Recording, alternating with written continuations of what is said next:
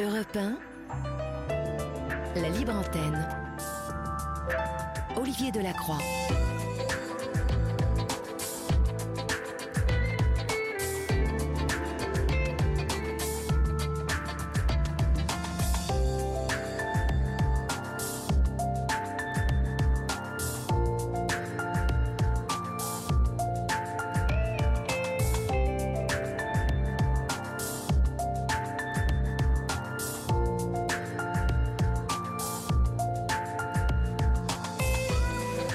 Bonsoir à toutes et à tous. J'espère que vous avez passé une agréable journée et que vous êtes désormais à la maison, que vous êtes bien, que vous êtes en train de vous démaquiller, de vous déshabiller, que vous êtes peut-être déjà allongé et que vous euh, vous délectez de ce moment où euh, nous nous retrouvons pour votre libre antenne. Voilà, vous le savez, pour euh, nous joindre, il y a ce numéro 01 80 20 39 21, le nouveau numéro de la libre antenne d'Europe 1, numéro non taxé, numéro euh, inscrit dans votre enfin euh, dans qui, est dans votre ah votre forfait. Merci Laurent.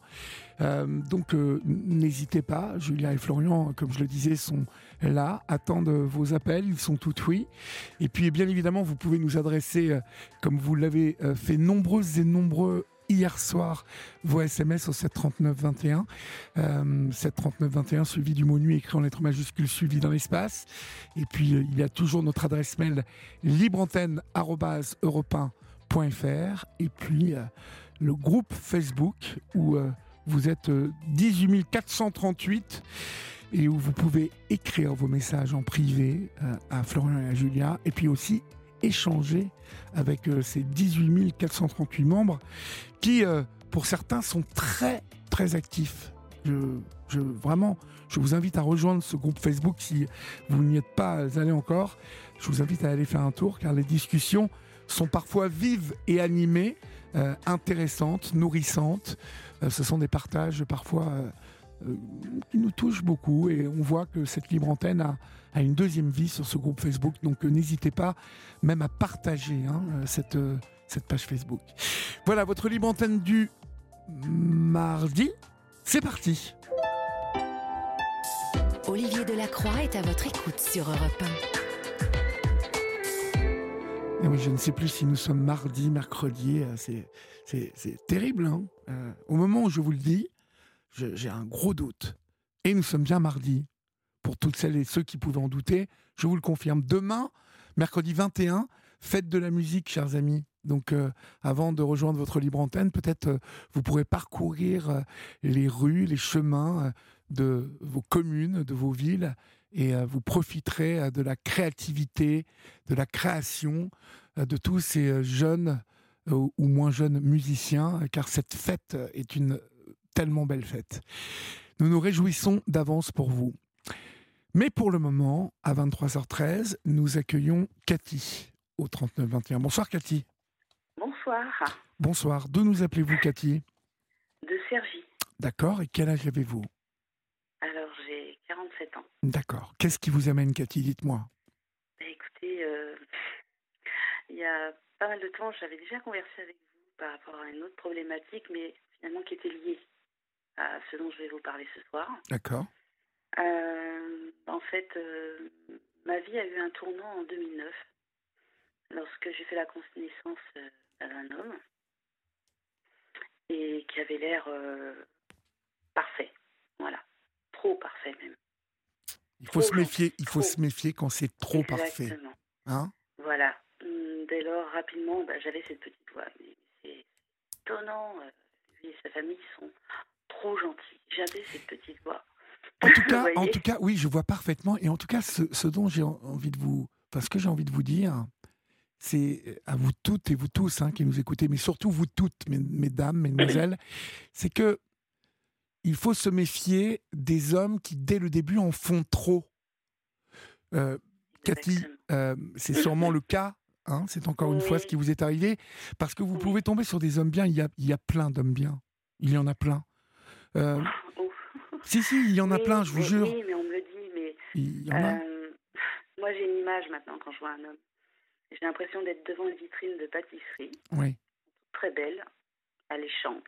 C'est-à-dire qu'il y a tellement de, de il y a Voilà, des gens bien, mais il y a tellement de relous, de lourds, quoi. C'est euh, Oui, voilà. Donc j'ai l'impression d'être devant cette vitrine où il y a toutes sortes de pâtisseries.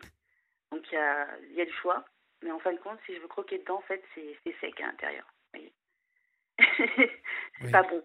ben oui, oui, Et, euh, et du coup, maintenant, bah, en fait, euh, bah, je suis un peu. Moi qui avais, on va dire, euh, euh, j'étais pas volage, hein, j'ai toujours été quelqu'un qui voulait construire, en fait. hein.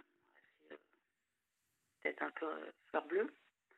Et du coup, même si je savais qu'il y avait le mal sur cette terre, que j'avais déjà croisé des gens, même dans le domaine du travail, qui étaient vraiment des ordures, je pensais pas euh, tomber sur quelqu'un de comme ça. Mais vraiment. Et oui, il était très, très, euh, très dynamique, très jovial. euh, et en fin de compte, il me stimulait, vous voyez. Mhm. Il me stimulait dans le sens où, avec d'autres partenaires avant, à qui à chaque fois je suis restée au moins trois ans, hein, c'était à chaque fois quand même des, des longues relations, ça avançait. Et puis à un moment donné, bon, j'étais euh, j'étais trompée. Voilà, ça se terminait tout- toujours un peu. euh, Ah, puis c'est, schéma. puis c'est horrible. C'est horrible quand. Oui, oui, je comprends. C'est. euh, Et, et quand je suis trompée, bon, il y a des femmes qui arrivent à, entre guillemets, pardonner. Mais euh, en fin de compte, c'est comme si c'était plus consommable pour moi. Comme une pâtisserie, pareil. C'est euh, quand quelqu'un a croqué dedans. euh, moi, je mange pas la, une pomme qui a été croquée. Oui, c'est euh, désagréable. bien sûr. Voilà. Bon, je, je- je- souvent, je parle avec des images parce que c'est- facile à tout le monde. de- Mais oui, oui, oui, on comprend très bien. Voilà, je suis à fond dans les paraboles. Vous deviez, vous deviez être très blessé euh, de, de, de, de cette tromperie. hein. C'est euh, c'est Bah, compliqué après. C'était toujours euh, des trucs. euh, J'avais beau rencontrer quelqu'un qui soit différent physiquement, mentalement, de niveau social différent. Euh, bah, en fait, ça se terminait euh, toujours un peu comme ça, de la même manière. Euh, mais je me suis jamais mise vraiment en conflit. Vous voyez, avec ces personnes-là. Parce j'ai horreur de ça. Ça va plus, ça va plus, puis on en reste là. Et puis donc, en 2009, je fais la connaissance de, ce monsieur qui avait apparemment les mêmes aspirations que moi, les, mêmes envies et surtout que, bon, je voulais partager quelque chose avec quelqu'un, vous voyez C'est comme lorsque vous faites un, un beau voyage à l'autre bout de la Terre et que vous êtes face à un paysage et que bah, vous dites Ah, j'aurais aimé le partager avec quelqu'un, vous voyez Et du coup, lorsque j'ai rencontré cet homme-là, euh, je me suis dit, mais c'est peut-être cette personne-là qui me convient, Mhm. parce qu'il a cette aspiration-là de, de partager, de faire les choses à deux. Oui. Vous voyez Oui, oui. Donc, euh, et puis, euh, des fois, euh, bon, comme c'est quelqu'un qui est très tonique, euh, du coup, il me, il, me, il me stimulait des fois quand, des fois, on, baisse un peu les bras, on n'a pas trop envie de bouger, vous voyez. Donc, je me suis dit, tiens, c'est un plus, il va me, bah, je vais me remuer un peu, peut-être un peu plus, euh, être plus positive dans la vie, tout ça. Et du coup, bon, bah, mais le truc qui a cloché, c'est qu'en fait, il y allait très vite. Même moi, à l'époque, je me dis, oh, ça va vite et tout. euh, et je me suis dit, bah, peut-être que c'est vraiment quelqu'un qui m'aime, en fait. Et en fait, euh, non, non, non, c'est quelqu'un qui a tissé euh, des barreaux autour de moi, quoi, en fait. hein. Littéralement. Des barreaux. Qu'en- Qu'entendez-vous Des par des barreaux barreaux? comme dans une cage. il, il était jaloux, en plus, non?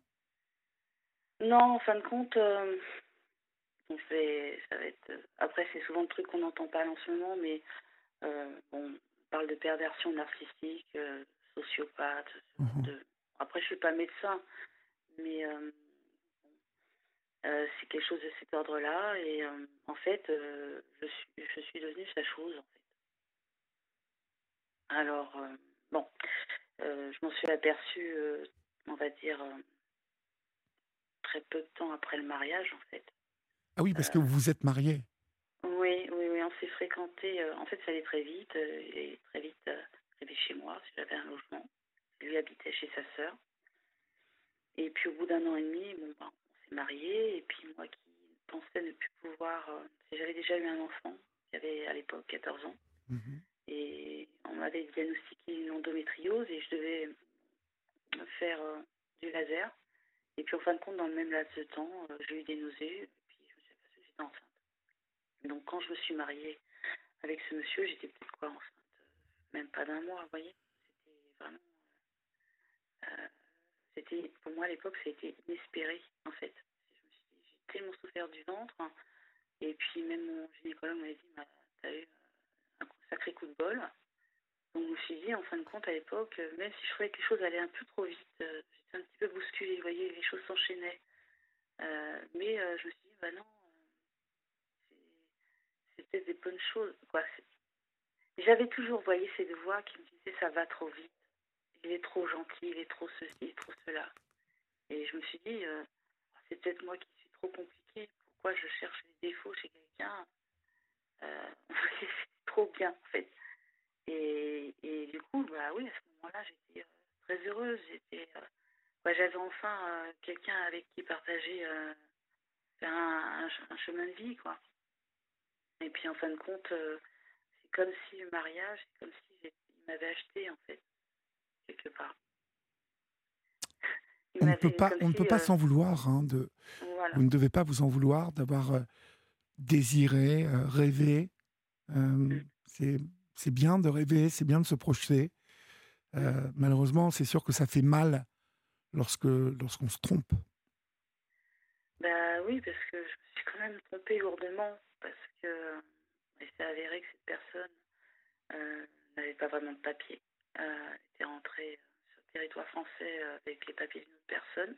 Ah, d'accord. Euh, voilà, que ça faisait finalement 10 ans qu'il était chez sa sœur en France sans, titre de séjour. Euh, c'est quelqu'un qui, qui, manipule, qui prend à peu près le même. Des fois, quand vous parlez avec quelqu'un, des fois, vous dites, mais le lendemain, mais tu m'as dit cette chose-là, Parlez bien dans votre téléphone parce qu'il y, a une espèce je de. Me suis dit, oui, je me suis dit, euh, c'est comme des fois on parle avec, on a une conversation avec une personne, puis le lendemain on se dit, euh, mais il y a quelque chose qui n'est pas cohérent. Et quand après vous, vous reparlez avec cette personne-là, il vous raconte quasiment la même histoire mais avec une nuance. Et il commence à vous faire croire que c'est vous qui comprenez mal ou qui perdez la boule. Vous voyez un petit peu mmh Et en fin de compte, il a commencé en fait à me déstabiliser euh, avec le temps. Donc au début, euh, c'est une petite critique, euh, j'ai les cheveux qui sont ternes. Parlez bien dans votre téléphone, hein, Oui, les cheveux un petit peu... vous voyez, ça commence par des petites critiques anodines. Oui. Et puis après, ça augmente en, en puissance. Donc entre-temps, bah, après, j'ai eu mon petit garçon. Et puis là, il est devenu comme jaloux. Il voulait en fait tout, tout, détruire, mais on était devenus ces choses, en fait. Euh, c'était, euh, c'était vraiment... Euh, j'étais prisonnière. et puis il a commencé ça pendant la grossesse. J'ai commencé à avoir une grossesse difficile. c'était très psychologique aussi. Et après, ça a dérapé encore plus loin. C'est-à-dire que, euh, bon, après, il a été euh, régularisé. Euh, nous sommes partis dans sa famille, donc c'est qu'il est d'origine du Maroc. Vous m'entendez bien? Ah, Je vous entends, je vous entends. Oui. Et donc, nous y sommes allés deux étés. Et au deuxième été, bah, en fait, j'ai constaté des choses sur mon fils. De là, le voyage a été étrangement retardé, le retour, peu. Euh, j'ai vraiment été euh, mal, euh, je ne vais pas dire reçue, c'était plutôt maltraitée, avec la belle-mère qui ramène des filles à présenter à son fils, alors que nous sommes mariés, nous avons un enfant. un certain nombre de choses comme ça. Et donc, un jour, ce monsieur, quoi, ce monsieur, je sais pas comment l'appeler, ce type, en fait. Oui, oui, c'est très dur hein, quand on a été amoureux comme ça et ce monsieur. Bah, c'est qu'en fin de compte, je me suis rendu compte, finalement, que j'ai aimé d'autres hommes plus forts que cet homme-là. C'est plus le fait qu'il faisait reflet en moi. il me disait ce que j'espérais et il m'avait très bien analysé, en fait. Oui. Donc, je pense que il n'est pas vilain, hein, il, il, est normal, il a du charme, mais mais c'est pas mon type d'homme en fait. C'est plus une sorte d'attachement d'un projet de vie, vous voyez, qui a fait que je, je, me suis mise avec. En fait, à l'époque j'avais 35 ans. Oui. Donc c'est un âge, je pense, où on se dit bon bah j'aimerais bien euh, euh, concrétiser euh, quelque chose, faire quelque chose de solide avec quelqu'un en fait. Et bon, oh, j'ai constaté enfin bref là-bas. Voilà. J'avais déjà trouvé des comportements étranges sur mon bébé avant. Mhm. et puis j'ai constaté d'autres choses. et puis j'étais prisonnière là-bas. Je suis rentrée dans un état pas possible. Euh, il, me, il, me, fliquait littéralement. Et puis, bon, bah, en faisant cours, un jour, je, je, devais sortir, je sais pas pourquoi. Euh, bah, J'en ai, profité pour, aller dénoncer euh, son acte. Et de là, bon, ça a été vraiment une guerre assez violente. mais en fin de compte, on, fin de compte, ce que j'évoquais a été modifié au niveau des tribunaux, comme quoi moi, euh, je cherchais le conflit. Et de là, euh, bah, mon fils, à l'âge de 4 ans jusqu'à 7 ans, il a été placé. Oh là là, je ne voulais pas entendre le fait et euh, j'avais fait suivre aussi mon enfant par une psychologue qui avait fait un, bah, un rapport parce que moi j'avais rencontré cette psychologue-là. je lui ai dit, je ne veux pas vous dire quel est le problème, je vous laisse le découvrir. Et elle a découvert ce que moi je, je dénonçais. Elle a fait un rapport et tout, mais en fin de compte, c'est comme si au niveau de la justice, on parlait deux langages différents, on n'était pas entendus. Et moi, c'était devenu, euh, j'étais devenue la vilaine, on va dire. Pourquoi, euh, pourquoi étiez-vous devenue la vilaine? Écoutez, au début, bon, vous rentrez dans ce processus-là, vous expliquez un petit peu votre parcours, mais moi, euh, bah, j'avais peur de cet homme-là, parce qu'il y a eu plein de choses, hein, mais je ne peux pas tout raconter, ça, ça durerait des heures.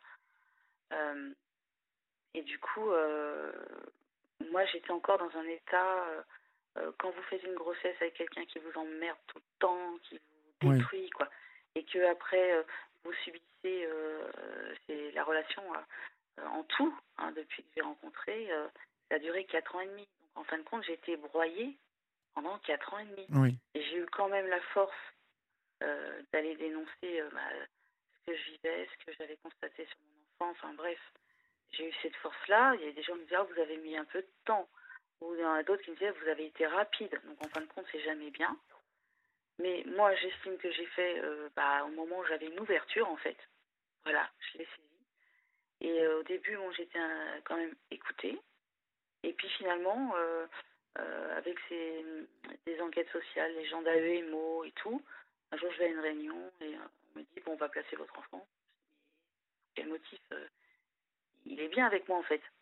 C'est de l'autre côté qui a un souci en fait. Et, et là on me dit non, vous cherchez conflit avec monsieur. Euh, quand j'évoquais oui mais bon il, fait, il y a il y a cela, oui mais bon il n'est pas de la même culture que vous, c'est à la limite à moi de, va dire, de m'adapter. On croit rêver. Excusez-moi. Hein. Oui.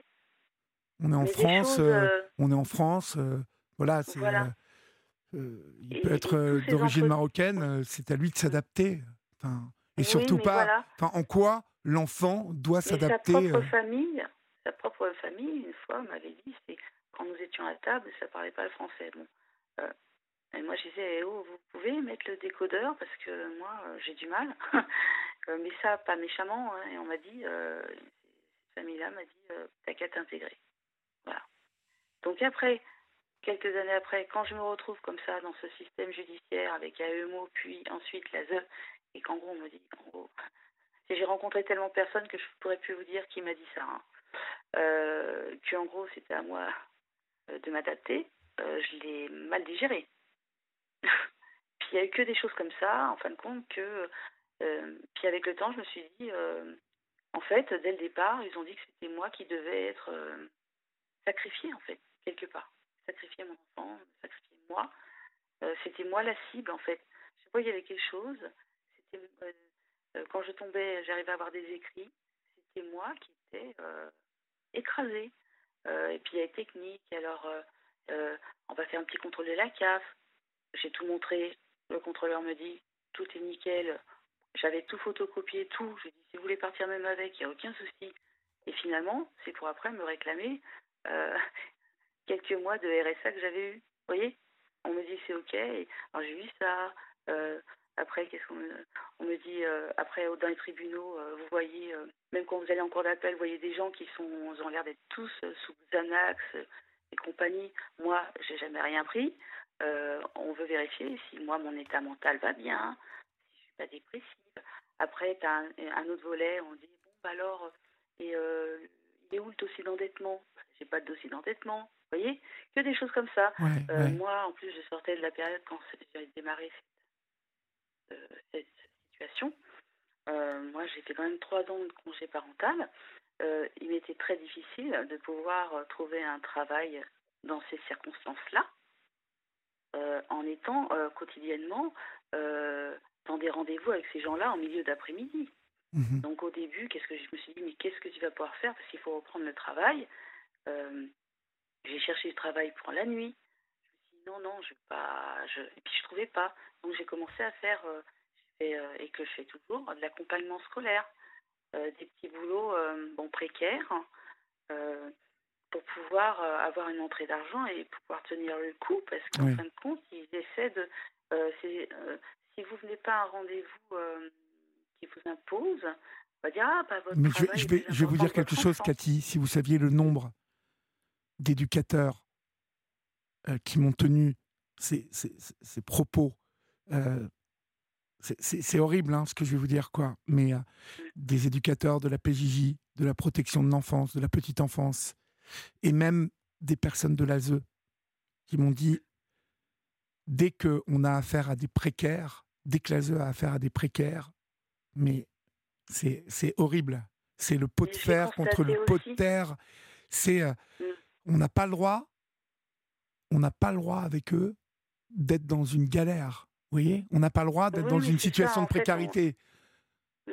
c'est manger, manger tout bah, C'est l'impression que vous avez. Il y a des gens. Euh, j'ai croisé aussi des taux de parents. Je savais pas exactement leur histoire, mais il y avait bon des précaires, mais pas seulement. Il y avait quand même des gens. Euh, euh, qui avait l'air un petit peu au-dessus, vous voyez? Moi, je me, je, me sens, je me sentais un petit peu au-dessus, moi, personnellement, avant de, me retrouver dans cette histoire-là. Mais j'ai dû trouver des petits boulots précaires où je sais que si vous faites de l'accompagnement scolaire d'enfants qui ont des troubles autistiques, c'est un aller le matin, un aller, un retour en fin de journée. Si vous avez un rendez-vous avec ces gens-là à 14h, vous pouvez y aller. Donc j'ai pris un boulot comme ça pour pouvoir être disponible pour ces gens-là, pour soi-disant travailler avec eux, euh, pour collaborer avec eux. Ça, c'est un mot que je hais. Qu'est-ce que j'ai entendu ce mot de collaborer truc. Collaborer pour votre enfant. Voilà. c'est horrible. Et, et, tous les stratagèmes qui sont faits. Euh, euh, en plus, quand vous posez des questions, c'est des questions ouvertes. Quoi. On ne peut pas répondre par oui ou par non des, questions. On a l'impression d'être avec euh, un politicien. Quelqu'un, tu lui poses une question, il te répond par autre chose. Et eh ben, c'était un peu comme ça. Et, et, de ci, de là, euh, comme une, une fois, qui me dit, euh, qui me pose une question, mais qui, je ne sais plus de quoi on parlait, mais ça n'avait rien à voir. Elle me dit, comme ça d'un coup, est-ce que vous êtes du genre d'un coup d'un soir? Vous voyez? Oui. J'ai été traitée aussi un peu de, de ah, vous êtes perverse, vous allaitez votre enfant. Ça, c'est une juge Vous allaitez, vous allaitez votre enfant euh, Vous êtes pervers parce que vous allaitez votre... Oui, ah bon? oui. Mais que des trucs... C'est très curieux. Euh, très curieux. Euh, que des trucs vraiment... en fait, des, choses... En fait, quand vous conversez avec ces gens-là, vous, en fait, à un moment donné, vous, vous n'avez même plus envie de, de, parler parce que même si vous dites rien, ils vont dire que vous avez dit quelque chose. Vous voyez, c'est vicieux. c'est et, et, je me suis retrouvée, euh, quand j'étais dans cette situation-là, je me suis retrouvée comme si j'étais en fait avec euh, cet homme. Il usait les mêmes. Euh, ça ressemblait énormément. on vous souffle chaud, le froid, on, veut constamment vous affaiblir, vous déstabiliser. Et bien avec ces gens-là, ben, c'est ce qu'ils font. Voilà. Et plus votre enfant va mal, Alors, voilà, qu'est-ce qu'on m'avait dit? Si votre enfant est bien lorsqu'il est placé, euh, bah, on va pas le sortir puisqu'il est bien, il s'adapte. Mais si votre enfant, il est pas bien, il est malheureux, bah, c'est qu'il fout le bordel. Donc il faut le garder pour le remettre dans le droit chemin. Voilà, c'est ça. C'est ça la réalité. Donc, on va passer à la phase suivante. C'est qu'au bout de trois ans, bah, moi, j'ai pas lâché. De toute manière, j'ai dit que bah, j'irai jusqu'au bout. Hein Donc, euh, j'étais tenace. Et puis, euh, finalement, on s'est retrouvés en garde alternée. C'était ça où, où je le revoyais jamais, quoi, en fait. Et euh, donc, on s'est retrouvés en, dans cette garde alternée. Euh, bien sûr, euh, la m'a dit euh, faut pas que le nom de votre enfant revienne sur mon, notre bureau. Sinon, la prochaine fois, on vous l'ouvrira pas. Donc, voilà. Donc, c'était moi, en fait, j'étais comme une criminelle. Voilà. Voilà. En gros, en fait, on reproche toujours aux mamans hein, quand quelque chose va pas bien aux gamins. Même euh, au niveau de l'école, hein, si l'on Oui. dit un cahier, un truc, c'est toujours la maman qui n'a pas vérifié. Donc en fait, il y a aussi ce, ce truc-là de, de si ça va pas bien, c'est la faute de la maman. Et ça, euh, bah, moi je l'ai vécu ça euh, avec la garde alternée. Comme si euh, vous récupérez votre enfant bah, le vendredi soir à la sortie d'école, bah, si la semaine avec le papa s'est mal passé, bah, c'est votre faute. Vous voyez? Oui. c'est toujours dans le même sens. Donc on a fait cette garde alternée. euh, bon, moi j'en avais encore peur du monsieur parce qu'il s'est passé beaucoup de choses. Je n'ai pas le temps de dire.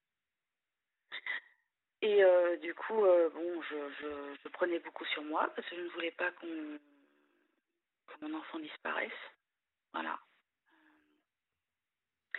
Et puis, bah, au début, mon petit était bah, très content de plus être placé parce qu'en plus, il était dans une famille, on pourrait les appeler les Thénardier. J'ai acheté des habits, ça allait au. C'était une dame d'un certain âge, ça allait à son petit-fils. Puis euh, le mien était euh, avec euh, un jogging qui ressemblait plus à un corsaire, avec des chaussures de pointure en dessous. Des trucs de poubelle, je ne sais pas où est-ce qu'il a trouvé ça. Et moi, euh, bah, ce que j'achetais, bah, il partait avec, mais je ne revoyais jamais dessus sur, sur mon fils. Puis aussi, il y a un passage, oui, que j'avais euh, expliqué euh, hier à Florian, c'est quand votre enfant est placé, euh, la ZEUF vous dit euh, vous n'avez pas intérêt à aller à l'école. Et bon, on change, de, on change le lieu de votre enfant, donc une nouvelle école et tout, et on vous dit euh, faut pas aller à l'école là. Bon, bah moi, euh, ça allait tellement mal, je me suis dit non, il faut que j'y aille parce que mon enfant, il, est sale, il est. Quand je le voyais en, en rendez-vous surveillé, je voyais, il était dégueulasse, mon gamin, il était devenu trop maigre, vous voyez, un certain nombre de choses, d'anomalies. Oui. Coup, un jour, je suis rentrée euh, dans cette école euh, primaire et j'ai demandé à rencontrer cette directrice. Et puis, bon, moi, j'ai vidé mon sac. Puis, j'ai vu quelqu'un qui s'est décomposé littéralement devant moi et qui m'a dit Mais madame, je, sais, je ne savais pas que votre enfant était placé dans mon école. Et après, elle a découvert qu'il y avait quelques autres enfants qui étaient placés euh, par la ZEU et elle ignorait que c'était des enfants placés. C'est des choses comme ça, en fait, tout le temps. Du Où- coup, bon, où- bah. Comment ça a évolué, voilà, comment ça a évolué cette, euh, cette euh, Alors, situation? donc après, il est sorti de placement, euh, donc avec euh, bah, des retards euh, scolaires assez lourds. Il savait pas lire, enfin bref, pas trop bien écrire, une catastrophe. Moi, j'ai donné toute mon énergie. En tout cas, moi, de mon côté, je sais pas ce que papa a fait. Moi, de mon côté, voilà, j'ai fait ce que je pouvais, orthoptiste. là, maintenant, il fait, il commence l'orthophoniste. Euh, en fait, il n'y a jamais eu en fait une phase de repos depuis, euh, depuis le début. En fait, ça s'enchaîne. Et du coup, euh, bah, au début, mon fils était content d'être sorti de placement. Et puis, il a commencé à s'assombrir et puis à me dire, ouais, mais papa, il est plus gentil depuis que je suis... Il devient méchant, en fait, depuis que je suis sortie de placement. Et puis, à fur et à mesure du temps, il me dit, ouais... En, fait, il, en fait, il se confie à moi, ce qui est bien. Mais euh, moi, ça me foutait un stress. euh, je me dis, bah oui, mais de toute manière, euh, maintenant c'est de la violence. il y avait déjà un peu de violence physique quand il était plus petit.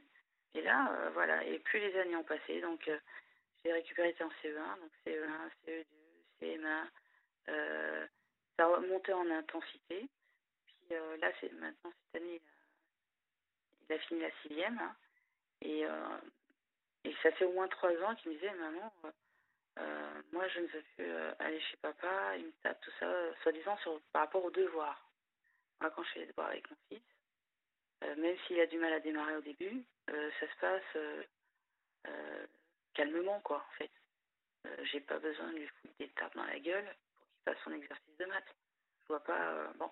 Et puis moi, avec mon fils, c'est 20 minutes par-ci, c'est 20 minutes par-là, le temps nécessaire de concentration de l'enfant pour qu'il puisse faire telle et telle matière et on étale ça sur un week-end, quoi. On se prend pas la tête. Et ces trucs, et ça se passe bah, relativement bien. Mais donc, plus le temps passait, plus il me racontait des choses, des, trucs complètement barjots. Et il me disait, maman, tu me crois ça? Parce que j'en ai parlé à un copain, il me dit, c'est pas possible. Vous voyez, des choses de. tellement c'est barjot de. cette personne vous met dans des situations où, en fin de compte, même si vous, vous expliquez ça à une tierce personne, ou quelqu'un que vous-même vous connaissez, il va vous dire, mais, la personne, elle est, elle est barjot. Elle, pense pas normal, vous voyez Tellement c'est fou, le comportement de cet homme. Et là, bah, j'en viens à la dernière phase, c'est que bah, mon fils est né euh, au mois de mai, et euh, donc il y a eu des congés. Et j'ai récupéré un vendredi soir euh, durant ces congés-là. Et là, je vois mon fils avec des, bah, des hématomes un peu de peau arrachée, enfin bref. D'autres fois, j'avais, il avait souvent son oreille gauche qui était enflée la joue qui était enflée. Euh, après, il me racontait qu'il avait éclaté la tête contre un mur, enfin bref, des choses comme ça. Mais quand lui, il récupère mon fils, c'est vendredi soir, il s'acharne sur lui le week-end, et après, il fait la semaine d'école. Et moi, je le récupère le vendredi après. Donc, des fois, je voyais des choses, et puis des fois, il ne voulait pas parler, des fois, il parlait, mais c'était pas, on va dire, assez saignant. C'est triste à dire, mais c'est pas assez saignant. Euh, je ne vais pas aller signaler ça, une oreille enflée, commissariat. On ressortir le dossier, on va dire Ah, mais elle, euh, il y a eu des histoires par le passé. Euh. donc, on était obligé de, bah, de rien. Quoi, on pouvait, il n'y avait pas assez de. Oui, c'était pas assez saignant, quoi. Voilà, je sais pas d'autre mot Et, euh, et, donc, là, au mois de mai, comme il y avait des congés, en fait, il bah, l'a frappé un mercredi. Il me l'a ramené un vendredi soir. Donc, il y avait des bleus qui étaient jaunâtres, il y avait du rouge. il y avait, et là, bon, voilà. Donc, du coup, moi, je récupère mon fils à 18h. Il me dit non, mais t'inquiète pas, mais sinon, euh, tu sais, s'il y avait aussi ça, il y a deux menaces que son papa fait. La première, c'est moi, si tu, m'embêtes un peu trop, je te refous à la Quelle horreur. Le deuxième. ouais, ouais, ouais. Et le deuxième, c'est euh, parles trop à ta mère, je la tue. Donc le gamin. Mais ces propos, il les a rapportés euh, oui, euh, mon fils et surtout euh, la menace de l'ASE qui sortait beaucoup. Oui. En disant, voilà, j'ai. Et puis aussi, ce monsieur s'est amusé des fois parce qu'il avait eu très bon contact avec cette famille qui habite dans la même ville que nous. Et des fois, il y avait des week-ends quand c'était d'avoir son fils. Bah, il laissait bah, notre enfant une journée chez ces gens-là pour qu'il aille s'amuser dans sa famille d'accueil chérie. Voilà. Alors mon fils me raconte ça, j'ai dit c'est une blague mon fils n'est plus placé, il va laisser, parce qu'il y a, pour revoir des enfants qui sont encore placés chez ces gens-là, en disant, euh, voilà, bah, tu vas aller jouer avec le copain machin dans la famille d'accueil. Mon fils était traumatisé. Il en chialait, mais ça n'arrêtait pas. On va être obligé de conclure, Cathy. donc, euh, vous, En, vous, En, êtes Et du coup, bah, là, donc oui. Et oui, vous voyez, c'est toujours trop court. Et bien là, donc, euh, j'ai fait un, un dépôt de plainte avec certificat médical. Mon fils avait déjà depuis longtemps voulu écrire une lettre à la juge pour. Euh, donc c'était une procédure euh, dans les plus brefs délais. Pour, euh, pour voilà. Ça a été rejeté le 14 juin. Il a 12 ans hein, pourtant. Hein. oui, donc il est en âge de. Il aurait pu le faire avant. Il aurait pu le faire avant. Oui, à partir de 8 ans. 8 ans. Voilà, 7-8 ans. Mhm. Et, du coup, bah, là, on va rebondir sur une, procédure de fond parce que la juge a dit que ça manquait d'éléments, la demande de mon fils. Euh, et du coup, on va repartir avec enquête sociale, euh, plein, de choses. Et puis aussi l'histoire, il lui impose euh, les prières, et il y a du harcèlement téléphonique aussi. Vous voyez, des, dépressions, non, tu dois m'appeler, tu fais ta prière, des choses comme ça. du coup, bah là, on va se retrouver en fin de compte, bah, c'est un, retour en arrière. C'est-à-dire, euh, on risque de revivre euh, tout ce qui c'est déjà euh, la même chose, quoi. Et c'est ça, en fait. Je me dis, il y a un côté, je me dis, je suis confiante parce que mon fils maintenant est plus grand. Il va peut-être pouvoir être entendu maintenant, être compris. Mais ça serait bien. Chinois. Ça serait bien. Et là, bah, pour juste une demande de, voilà, il y a eu ces traces de coups, il y a le problème de la religion qui a imposé, il y a le non-respect euh, des dates de congé ou un certain nombre de choses. et lui, son souhait, c'est d'être avec maman. Il a fait une très belle lettre, il s'est appliqué. Et là, on dit, bah non, euh, il faut faire une procédure de fond euh, avec tout le tintouin et j'ai pas envie de recroiser bah, les clones que j'ai eus par le passé. Voilà. Des gens qui pensent à l'envers, qui vont euh, et puis euh, bah, bien sûr son papa euh, comment dire commence à reparler de ah oui mais c'est elle la manipulatrice elle ceci elle cela. Et j'ai pas envie j'ai pas envie de revivre ça. J'ai pas envie que mon fils revive ça. Mes parents sont plus âgés maintenant ça a été un traumatisme dans la famille cette histoire là et on va se retrouver j'ai bien peur englué encore dans la même chose pas mon enfant. Moi, c'est juste, mon fils, il me dit, il est prêt à aller voir juste la juge. Il n'a pas besoin qu'il y ait euh, euh, Pierre-Paul Jacques autour. Hein. Il veut juste rencontrer la juge pour expliquer quel est le mal-être chez son papa. Pourquoi il veut aller chez maman Qu'est-ce qu'il souhaite Voilà, il n'y a, y a, rien. Euh, moi, je m'en fous de, de, en garde alternée, il n'y a pas de pension alimentaire, mais moi, je m'en fous de pension alimentaire, je m'en fous de ceci, cela.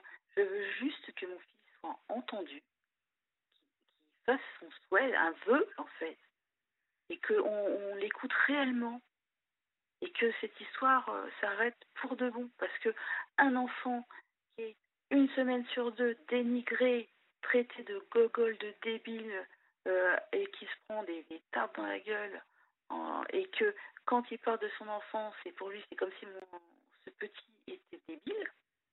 Ah oui, il a des problèmes scolaires. Ah oui, ah oui, il a des problèmes. Le pauvre. Ah, il le fait passer pour un con en permanence, euh, alors que euh, bah, il n'est pas con. C'est un enfant qui est plutôt euh, assez, qui, a, qui, parle très bien, mais tout ça, bah, ça fait que bah, il a un parcours scolaire un petit peu compliqué. il a réussi la, il va passer en cinquième, mais vraiment juste avec la moyenne, vous voyez. C'est très bien. oui, ça c'est une victoire. Mais mon fils, il me dit, je veux plus euh, changer de maison. Je, et puis, vous voyez, il y a, y a, aussi d'autres choses. Il y a des maux de ventre aussi. Il y a des constipations ah chez mon enfant. Il y a, y, a, y a, des réactions, vous voyez, euh, physiques. des fois même, tellement il a peur, il a envie d'avaler de la nourriture comme ça. Bah Alors son père lui dit Ah, ben, ah, tu deviens gros, t'es gros, t'es moche, t'es. Hein, tout le temps. Et quand moi je le récupère, moi je prends tout ça il en doit plein être, parce que ouais, il doit être par terre, ce petit. Voilà. Et, et, moi je veux que ça cesse. Je ne suis pas dans la tranquillité quand, quand il y va. Imaginez, ça fait c'est pas quelques mois que ça dure cette histoire. Ça fait des années. Moi je je, je, je suis toujours dans j'ai toujours quand même une inquiétude bah, qu'il lui arrive une bricole, un truc, un, un coup qui va trop loin, euh, euh, ou que parce qu'il parle de, de s'enfuir, vous voyez, et puis qu'il lui arrive quelque chose, qu'il fasse une mauvaise rencontre, si le temps de revenir chez moi. Oui. Pareil, euh, un soir, euh, là, comme la procédure de plus bref délai traînait, euh, il n'a pas vu son père et puis il avait pas envie d'y aller. Il l'a pas vu, il a pris le bus.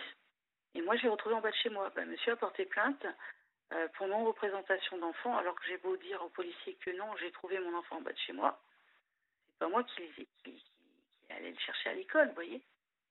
Donc il y a plein de...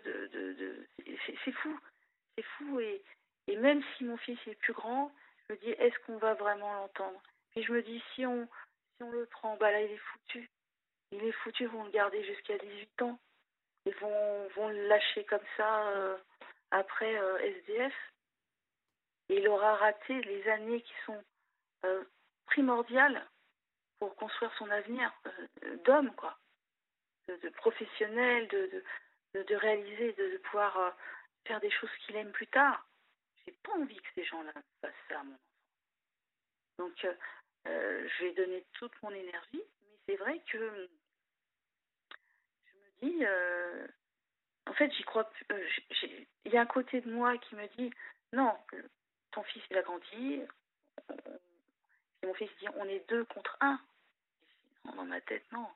S'il y a la EMO, la ZE, ces choses-là, ces gens-là, bah, on sera peut-être deux, mais contre dix, vous voyez Oui. Je ne sais pas. Et et là, bon, pour l'instant, euh, je l'ai avec moi euh, euh, parce que, donc, avec le commissariat, un magistrat dit pour l'instant, il va rester avec vous jusqu'à nouvel ordre. J'ai pas été encore entendu par la police. là, monsieur Soufflant veut passer vendredi, donc il va ramener la police, mais bon, je montrerai le numéro de PV, vous voyez. Mais donc il va, il va, il va faire plein de, de dépôts de plainte choses là. Et il prépare son truc, il va reparler du passé, il va, il va, il va utiliser euh, voilà les, les, choses que d'autres gens ont dit euh, par le passé dans des rapports pour m'éclater, pour me. Euh, tellement il parle d'une manière ce monsieur que comme si j'étais une folle, une personne faible et tout. Non non non, je suis trop gentille. C'est ça mon problème. J'aime pas les conflits, j'aime pas ça. Je, veux juste. Euh, euh, je demande pas grand chose, je veux que dans la vie de, ma famille, en totalité, nous voulons la paix. Et que ce personnage-là, comme un, chewing-gum sous ma semelle. Il me lâche pas. Et c'est moi qui suis euh, la personne qui, qui embête? Non. N'importe quelle maman ou même papa, quand vous récupérez votre enfant, y a des hématomes. Tu parles avec ton enfant, tu demandes des explications. Essaie de comprendre, surtout quand tu as plein de faisceaux d'indices avant, que ton enfant ait parlé ou pas. Tu n'as pas d'autre choix d'aller porter plainte.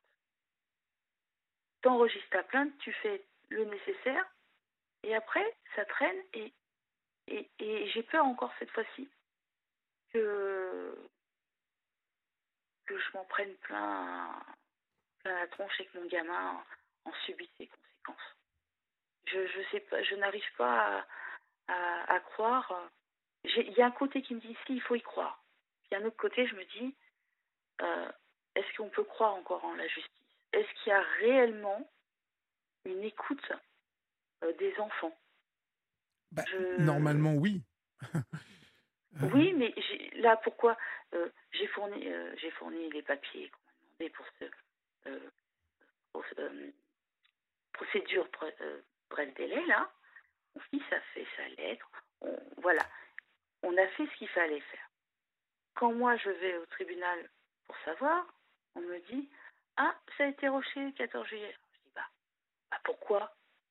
C'est logique. Hein. Je repars pas comme ça. Je veux connaître la raison. Et là il, il me dit oh c'est pas assez. Euh, euh, Le greffier m'a dit en gros que c'est comme si euh, c'était pas assez détaillé. Et donc, il fallait partir dans une procédure de fond. Voilà. Et moi, je ne veux pas que mon enfant soit encore embringué dans ces trucs-là. D'aller au tribunal, d'aller de rater l'école pour aller voir truc muche et machin truc, il va dire ah bah oui mais là le mot que tu as utilisé euh, c'est le conflit ou vous voyez mhm. euh, j'ai envie qu'on foute la paix mon gamin est emmerdé une semaine sur deux il veut la paix je fais en plus il se prend des coups on fait le nécessaire fout la paix ce gamin qu'est-ce qu'on va euh, il veut juste rencontrer une juge dire voilà c'est ça que je vis elle peut lui poser toutes les questions qu'il veut il répondra, il est capable d'y aller même tout seul. Non, pourquoi aller faire une procédure du fond, de fond, pour aller ramener? C'est même moi, c'est mon fils tout seul qui pourrait y aller. Il n'y a pas besoin du papa ou de la maman ou de d'autres membres de la famille. À, maintenant, à 12 ans, oui, euh, il devrait être entendu euh, complètement. Euh.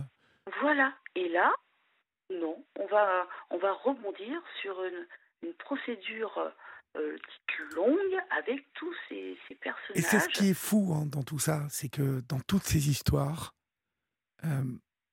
on n'écoute pas l'enfant.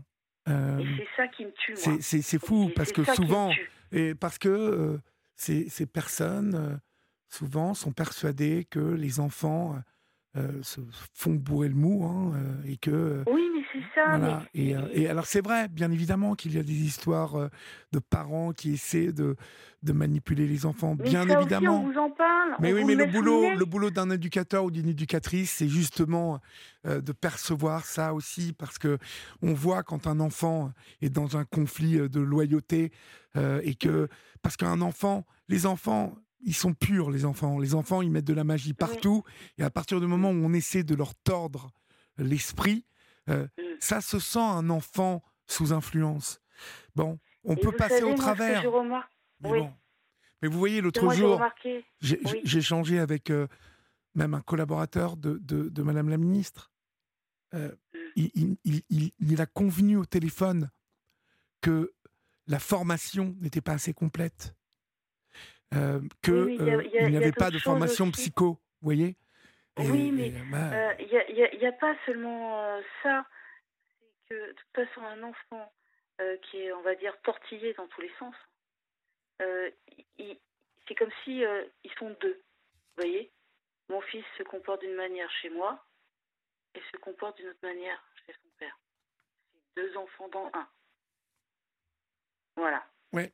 Donc, moi, c'est ça que j'ai remarqué, parce que quand moi, il revient vers moi, qui me raconte des trucs, eh ben, euh, euh, il, et au bout de deux jours, est redevenu normal. Vous voyez, c'est à mes yeux, vous voyez, euh, il y a, il se réadapte. Moi, c'est juste, voilà, s'il y a quelqu'un, euh, euh, je sais pas, moi, de haut placé, ou je sais pas, qui, qui m'entend là, juste que euh, je pas que ça aille sur un truc qui dure des plombes, de revenir dans des trucs compliqués qui vont être douloureux. S'il y a quelqu'un qui m'entend là, c'est que mon fils, il veut voir juste une juge avec sa lettre, ce qu'il faut comme papier qu'on me demandera, je fournirai. Et il va tout seul et il explique euh, que cette personne prenne le temps d'écouter mon enfant. Et voilà, c'est pas passé comme ça. Chez maman, c'est comme ça. Alors, je ne vais pas dire que c'est euh, merveilleux chez moi, parce que des fois aussi, je peux m'énerver un petit peu. Parce que bah, des fois, les garçons, surtout, sont un petit peu feignants, ou ils sont de mauvaise humeur aussi. Il, faut, il faut éduquer ses enfants, ils ne sont pas parfaits. ses enfants, Ils vous sont pas, ils sont pas parfaits non plus, nous ne sommes pas parfaits. Voilà. Et, euh, Voilà. Et, y a, y a- il y a- et puis, il n'y a pas d'éducation parfaite. Hein, euh, les gens qui ont plusieurs enfants, ils vont les éduquer de la même manière, mais le résultat sera complètement différent pour chacun d'eux. Il y a les caractères. Il y a un certain nombre de... euh, c'est pas le même mélange, vous voyez, à chaque fois. Donc, euh, on peut dire, ah, je vais les éduquer pareil tous. Il y en a un qui va bah, peut-être bien aller à l'école, puis un autre qui, qui va faire des bêtises, vous voyez. Il n'y a pas de, de, de bonne ou de mauvaise éducation. Hein. Mais moi, ce que je sais, c'est que les, les choses de, de familiales, il faudrait un petit peu repenser un petit peu comme nos anciens. Ça se réglait en famille. Ça se met pas sur la place publique, ça se fait pas dans un tribunal, face à des gens qui n'ont pas la même vision forcément. On parlait des couches euh, sociales tout à l'heure. On peut pas euh, mettre euh, voilà les torchons avec les serviettes. Oui, mais malheureusement, un- malheureusement, Voilà. Cathy, c'est c'est malheureusement le un débat qui va s'éterniser encore puisque Mm. euh, il y a beaucoup beaucoup de choses à faire pour réformer malheureusement cette justice familiale et ce même cet organisme l'ASE qui a besoin de vraiment de faire peau neuve et de d'être réformé aussi et euh, Oui, on, continuera de- d'en parler. Je suis désolé, Vous je suis obligé de euh, vous faire peau, oui, mais de faire peau neuve, c'est pas seulement changer de nom. Vous voyez non, bah, bien évidemment, Bah non, non, bien Donc c'est un petit peu comme euh, des différents euh, vitrines de commerçants. Ah bah là ça va mal, on va changer le nom, on va changer le packaging. Ouais. Non, c'est toujours les mêmes personnes qui sont déplacées. Donc c'est vraiment, euh, euh, il y a vraiment beaucoup de boulot. Ouais. Et puis on n'a pas forcément envie d'aller là-dedans. Bah, je vous souhaite en tout cas plein de courage, Cathy, et bah, n'hésitez pas à me tenir au courant, d'accord? D'accord, je vous remercie. Bah, vous risquez, hein. je savais que j'allais un jour vous rappeler tout ça. Bon, bah, très bien, mais euh, vous savez que vous pouvez rappeler quand vous voulez. On vous embrasse. Bah, merci beaucoup. Au revoir, Cathy. Au revoir. Au revoir, merci. Europe 1, il est minuit.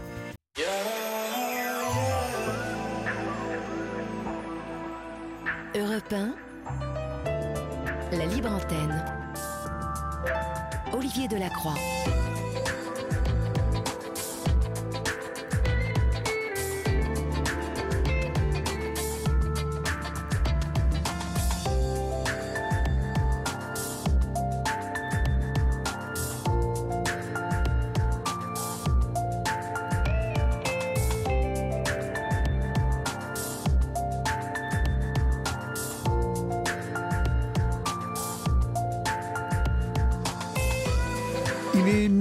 Passé de 5 minutes. Euh, si vous nous rejoignez maintenant, vous êtes sur Europe 1 et c'est votre libre antenne. En première partie de cette émission, nous avons euh, longuement écouté Cathy euh, qui nous parlait euh, encore et toujours euh, du placement euh, de son fils de 12 ans et on lui souhaite euh, bien évidemment plein de courage. Si vous nous rejoignez maintenant, nous sommes ensemble jusqu'à 1h du matin et vous le savez, vous pouvez composer le 01 80 20 39 21 pour nous joindre. Pour le moment, nous accueillons Fatima sur Europe 1. Bonsoir Fatima. Bonsoir. Bonsoir. Euh, D'où nous appelez-vous Fatima? Je vous appelle de Colmar. Est-ce que vous m'entendez très bien? Je vous entends parfaitement. J'adore ce prénom Fatima, je trouve ça très joli. Merci. Et quel âge avez-vous Fatima? Alors, je voulais déjà euh, vous remercier, euh, remercier Julie de m'avoir accordé ce temps, même si je vous attends depuis une heure, je vous avoue. Mais on m'a pas dit que j'allais passer tout de suite, hein, bien sûr. Euh, je remercie aussi l'antenne. Et donc, j'ai 45 ans. D'accord. Qu'est-ce qui vous amène Fatima Voilà. Dites-moi. Allô? Ma mère est décédée euh, le 11 juin, Oui. euh, concrètement à 22h21. Donc, euh, dans un hôpital. Euh, elle était dans le coma après s'être étouffée avec du pain de mie. D'accord. Co- comment se fait-il qu'elle se soit étouffée comme ça? Enfin, elle avait des, des- des soucis particuliers ou euh, c'est vraiment euh, une mauvaise route? C'est ça hein? ça. Ils Une appellent fausse ça route. fausse route. Oui. Alors, euh, ils appellent ça fausse route, sauf que pour moi, c'est eux qui ont fait fausse route. euh, à partir du moment où, heureusement, euh, grâce à Dieu, je suis irréprochable. Donc, euh, ma mère a toujours est bipolaire, donc elle a régulièrement été hospitalisée en hôpital psychiatrique, Oui. euh, parfois avec donc euh, la chambre euh, d'isolement, de contention, et d'autres fois euh, volontairement parce que elle, elle se sentait, elle, était trop couchée ou n'arrivait plus à s'alimenter. Là, en l'occurrence, Donc grosse, de grosse bipolarité Oui. donc. hein. Une c'est ça. Alors il y a le type 1 et le type 2. oui. oui. D'accord. Et Oui. elle, c'était type. Alors j'a- j'arrive jamais de- à savoir lequel, euh, duquel des deux elle est. euh. Euh, parce que moi-même, on m'avait diagnostiqué, mais heureusement, comme je suis euh, chanteuse euh, et que j'ai d'autres capacités, ben, du coup, ça me dérange pas tant que ça d'avoir cette sensibilité. Mais elle, c'était le gros truc avec hospitalisation. Moi, j'ai Oui, jamais oui. eu d'hospitalisation. Oui, parce que pour la bipolarité, c'est, enfin, le- le- les cas les plus courants sont des bipolarités où, euh, où on a des up and down, mais où on soigne euh, à l'aide de régulateurs de, de l'humeur, ce que vous devez avoir. Euh, ça se soigne assez bien aujourd'hui, la bipolarité. Alors, pour ma part, je ne vais pas forcément parler de moi, c'est parce que le diagnostic, euh, euh, on m'a aussi dit hyperesthésie donc, euh, et hyperactivité, là, c'est certain. Euh, voilà, je suis considérée comme au potentiel. Hum, Là, en fait, euh, il était surtout important pour moi de parler de ma petite maman chérie euh, qui est décédée et aussi de. J'espère que pour ceux qui, écoutent et qui sont vraiment à l'écoute, parce que c'est pas toujours simple d'être concentré, euh, donc c'est pour ça que je témoigne aussi surtout.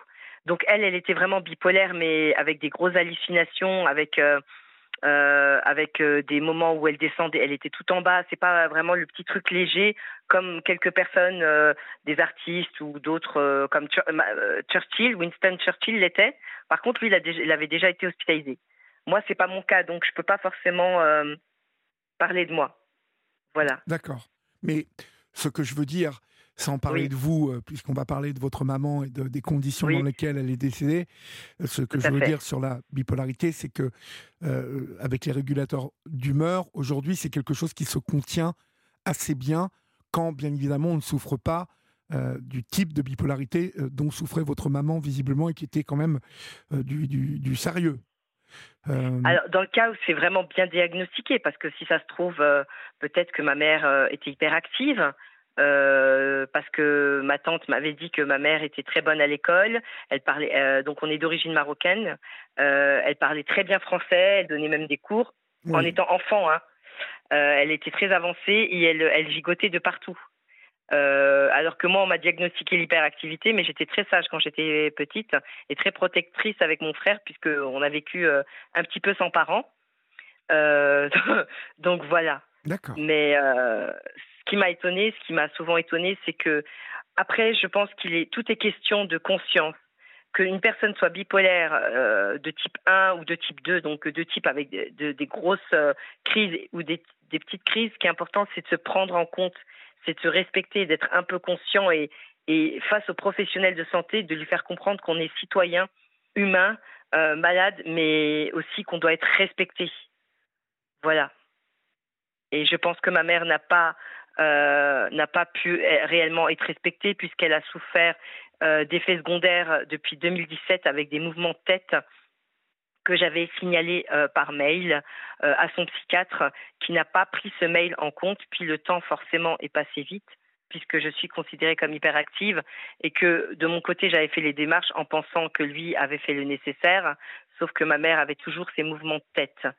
Euh, au mois d'octobre, elle a été hospitalisée pour ces mêmes effets, mais avant le mois d'octobre, euh, elle avait de, de gros mouvements de tête. Ça a duré pendant au moins un an. De gros mouvements de tête? Ouais, ça veut dire qu'en fait, en gros, vous avez la tête qui bouge à droite, à gauche. Vous savez, comme, euh, comme dans les films indiens, là. Ah oui, oui, d'accord. Quand on dit euh, non. Voilà. Non, quand on dit euh, oui, c'est ça. Quand on dit oui, en, en- les Indiens. C'est ça, exactement. Quand ils disent Voilà. oui, c'est comme Oui. s'ils di- ils disaient je sais pas trop, peut-être. Ok, et tout. alors là, c'est ça, là, c'était du oui, mais c'était en même temps aussi euh, comme un pendule. Oui, pendule. Gauche, gauche, droite, euh, comme un gros pendule. Gauche, droite, c'était. euh, Seigneur, voilà. Je témoigne vraiment pour, par- pour, pour son honneur, mais aussi pour ceux qui sont à l'écoute et qui, j'espère, voilà. Donc, elle avait la tête qui bougeait énormément. Euh, ça faisait un moment que ça durait. euh, donc, euh, on avait rencontré le psychiatre au mois d'octobre Oui. à, 10, à 10 jours d'intervalle. Donc, il nous a dit de venir 10 jours plus tard, hein, sachant que ma mère, quand elle mangeait, elle vomissait. On pouvait être en forêt. J'ai une scène où on est tous les trois en forêt. On mange de la pizza et elle vomit juste après. J'ai une scène où on va se promener, elle tombe. Parce que ces mouvements de tête étaient devenus récurrents. Ah oui, Il y a le. Xeroquel et le Loxapac qui font partie à peu près de la même famille, si je dis pas de bêtises. Euh, oui, c'était Loxapac. Oui. Et ces, ces, ces traitements provoquent des mouvements assez, euh, pour ceux qui, qui sont euh, réceptifs à ces, à, ces, à ces effets secondaires. Donc, euh, alors ma mère, euh, au préalable, a régulièrement été hospitalisée, comme je disais. Parfois, euh, genre, elle est dans le bus, elle est en train d'hurler. Bon, le préfet intervient parce que j'étais pas tutelle ou curatelle. Ou voilà, on trouve, il trouvait la facilité, c'est parfois de la faire hospitaliser avec une obligation de soins, etc. Là, au mois d'octobre, nous sommes volontaires. Nous allons voir son psychiatre. Il nous dit de venir dix jours plus tard. Dix jours plus tard, je la traîne. Je n'ai pas de chaise roulante. Je la traîne, elle est toute faible. Il nous garde chez lui pendant plus d'une demi-heure. Oui. J'enregistre l'entretien parce que j'anticipe tout. C'est ça qui est bien quand on est euh, hyperactif. On anticipe. Et il met un temps fou à se rendre compte que ça, ça c'est plus possible, c'est invivable. Ce psychiatre est aveugle. Euh, donc ma mère bouge de. Ma mère en fait c'est quelqu'un de un peu masochiste, euh, qui n'ose pas. Elle est marocaine, elle a un accent. Voyez, alors que moi je me sens française à 300% euh, elle, malheureusement, euh, peut-être qu'elle a toujours été dans, la soumission euh, et vouloir faire plaisir à tout le monde parce qu'elle n'a pas osé. Elle avait peut-être peur aussi. Mais moi, je tapais le poing sur la table sans le, faire physiquement pour faire comprendre que ma mère, il est important de, de la considérer. Donc, à 10 jours d'intervalle, on se retrouve devant lui et il met un temps fou à se rendre compte et il commence à taper sur son ordi pour finalement nous dire qu'on doit aller aux urgences parce qu'il faut tout vérifier. On passe 4 heures aux urgences. Je tiens à rappeler pour ceux qui écoutent, hein, c'est que ma mère est morte là. hein. Voilà. Oui. Euh, ouais. Donc, paix à son âme. hein. Et merci encore une fois. J'espère juste que. Excusez-moi. Donc, il nous dit qu'il faut aller aux urgences. Je dis, mais attendez, on a eu 10 jours d'intervalle de rendez-vous et vous nous dites qu'on doit passer par les urgences. Oui, mais il faut tout vérifier, si elle a eu une intoxication au lithium, etc. OK. Donc, euh, je reste 4 heures avec elle, puis on me dit de partir. Elle est dans le couloir, euh, la lumière bien forte, allongée dans un lit. Euh, puis enfin hospitalisée. donc, dans, dans, cet hôpital en Alsace, je n'ai pas forcément précisé parce que je vais faire entamer une poursuite. Ça, c'est certain. donc, elle est hospitalisée dans cet hôpital où, on, est d'accord, elle était consentante. Hein. Donc, voilà. Euh, le temps passe. J'insiste auprès du service infirmier en demandant gentiment que ce docteur qui la suit depuis toujours ne s'en occupe pas, que pour moi c'est un monstre euh, et que j'estime que en plus le mail de 2017 qu'il n'avait pas pris en compte, il l'a enfin sorti devant moi lors d'un entretien parce que j'avais envoyé un recommandé au directeur de l'établissement. Donc quelques temps avant, hein. c'était dans les années 2020. Pardon, j'ai tendance à faire un retour en arrière. Oui. Ma mère est hospitalisée, euh, je me renseigne, comment ça va, machin. Elle a rendez-vous chez le neurologue. Je précise que le neurologue, elle avait déjà euh, rendez-vous chez le neurologue un an au préalable, euh, par le biais du médecin qui s'occupait de mon hyperactivité, car en 2020, je fais un appel au secours. Hein. Euh, M'aider, m'aider, SOS. en gros, hein, j'écris un mail que j'envoie au médecin généraliste de ma mère et à mon psy, qui lui était chef de service du même hôpital. Et comme par magie, ma mère atterrit dans son service parce que le médecin généraliste a pris ma mère et l'a emmenée. D'accord. Le pire, c'est que je ne l'ai pas cru. Je trouvais que c'était miraculeux. Et en fait, c'était vrai. Donc, pardon, parce que là, on ne parle plus du mois d'octobre, je vous reparle de une année avant. Donc, elle voit le neurologue. Le neurologue est face à moi. Il me dit le, truc neurologique, là, le problème neurologique, c'est pas euh, pas neurologique chez le neurologue. Ils me disent c'est le traitement. Et je lui dis est-ce que vous pouvez me le mettre sur papier? Ils me disent non. Voilà. Donc ça c'est un an préalable. Un an préalable, elle a donc un traitement à base de tétrazépam, lorazépam ou je sais plus quoi. Il n'y a, plus de X euh, avec les effets secondaires. Elle va bien, mais elle est un peu agressive. Elle est sortie donc indemne du service de mon psy qui traitait mon hyperactivité, qui lui par la suite est parti à l'université de Strasbourg. Un an plus tard, donc comme je disais, donc au mois d'octobre, à dix jours d'intervalle, il y a un entretien avec le psychiatre qui accepte enfin, qui dit qu'on doit passer par les urgences. Ma mère se fait hospitaliser et moi je suis de près. Je suis ni médecin ni infirmier et je le fais bien comprendre. Mais par le biais de l'UNAFAM, pour ceux qui veulent noter, donc UNAFAM, Union nationale des amis, euh, familles des malades. Par contre, euh, ils sont bien beaux, ils sont là pour cotiser, mais ils n'interviennent pas forcément euh, quand on fait le nécessaire, parce que le nécessaire, je l'ai fait. Mais bon, l'UNAFAM, par le biais de l'UNAFAM, vous pouvez faire des formations sur tout ce qui est troubles euh, psychiatriques, euh, psychiques, etc. Donc, euh, il ne faut pas que je perde le fil. J'en étais où? Vous en étiez à le 10 octobre. Votre mère est hospitalisée. Donc en octobre, alors je ne sais pas si c'est le 10, mais effectivement en octobre, ma mère est hospitalisée, c'est volontaire. Moi, j'interviens régulièrement auprès des infirmiers et je leur dis écoutez, euh, ma mère prenait un traitement, elle est sortie indemne de ce service, je vous l'envoie par mail. Le mardi, il envoie le traitement, euh, j'envoie le traitement par mail, donc du service du même hôpital. Le vendredi, je vois que le traitement est pris en compte. Ça veut dire que ma mère prenait le traitement que j'avais récupéré en racontant ma vie à la pharmacie, qui a pris le, le risque. De toute façon, j'ai dit à la pharmacienne, vous inquiétez pas, cette ordonnance, j'aurais pu très bien l'avoir en double. Elle m'a dit, bien entendu. Donc moi, l'ordonnance, je l'envoie. Le mardi, c'est envoyé par mail. Ma mère, je vois qu'elle prend le traitement le vendredi, elle part en week-end avec moi. Le lundi, il la relâche. Elle part en week-end, elle veut pas, euh, elle veut pas rentrer chez eux. Et quand elle, euh, elle rentre une heure plus tard, euh, et, et le, le, lundi, il la relâche. Oui alors que le traitement était neuf, était nouveau. C'était un traitement que, effectivement, d'un service que j'avais transmis. Certes, j'avais dit qu'elle était sortie indemne, mais d'un autre côté, euh, Elle était pas, euh, je veux dire, il y avait aussi ses effets secondaires et il y avait un peu d'agressivité. Elle avait toujours, à ce moment-là, la tête qui bougeait un petit peu. Alors attendez, j'en suis où là? Voilà. Euh, la tête bougeait beaucoup moins. Puis, euh, donc, une semaine plus tard, elle se retrouve au service infirmier. Elle est un peu agressive et elle se Mhm. fait hospitaliser. On n'arrive pas, on n'arrive pas à me joindre. Il passe par le préfet. Donc, une contrainte préfectorale, Oui. c'est une SDRE. Oui. Ça veut dire que quand une personne se fait hospitaliser par le préfet, c'est vraiment violent, quoi. C'est Ouais, pour les ouais. personnes généralement qui sont dangereuses, Bien sûr. dangereuses pour soi ou pour autrui. Ma mère est petite, hormis le fait d'être maghrébine, hein, parce que voilà, vous parliez aussi de discrimination, je crois juste avant, j'ai cru comprendre. Oui. Là, on n'en est pas là, mais dans mon dernier mail, j'ai effectivement mentionné la discrimination, mais jamais au préalable. Euh, donc, euh, ma mère se fait hospitaliser par le préfet parce qu'il n'arrive pas à me joindre. Et là, c'est dans un autre hôpital. C'est plus dans les hôpitaux où elle était volontaire et qui était dans la même ville où elle vivait. Car moi, j'habite euh, près de, de, de- Je suis dans, une, dans la même région, mais un petit peu plus loin. À ce moment-là, ma mère est hospitalisée, contention, enfermement, euh, chambre d'isolement, changement de traitement, molécules, on me rassure, blablabla, blablabla, etc. Moi, je vois que l'état de santé de ma mère se dégrade, euh, qu'elle en peut plus, qu'elle veut rentrer à la maison.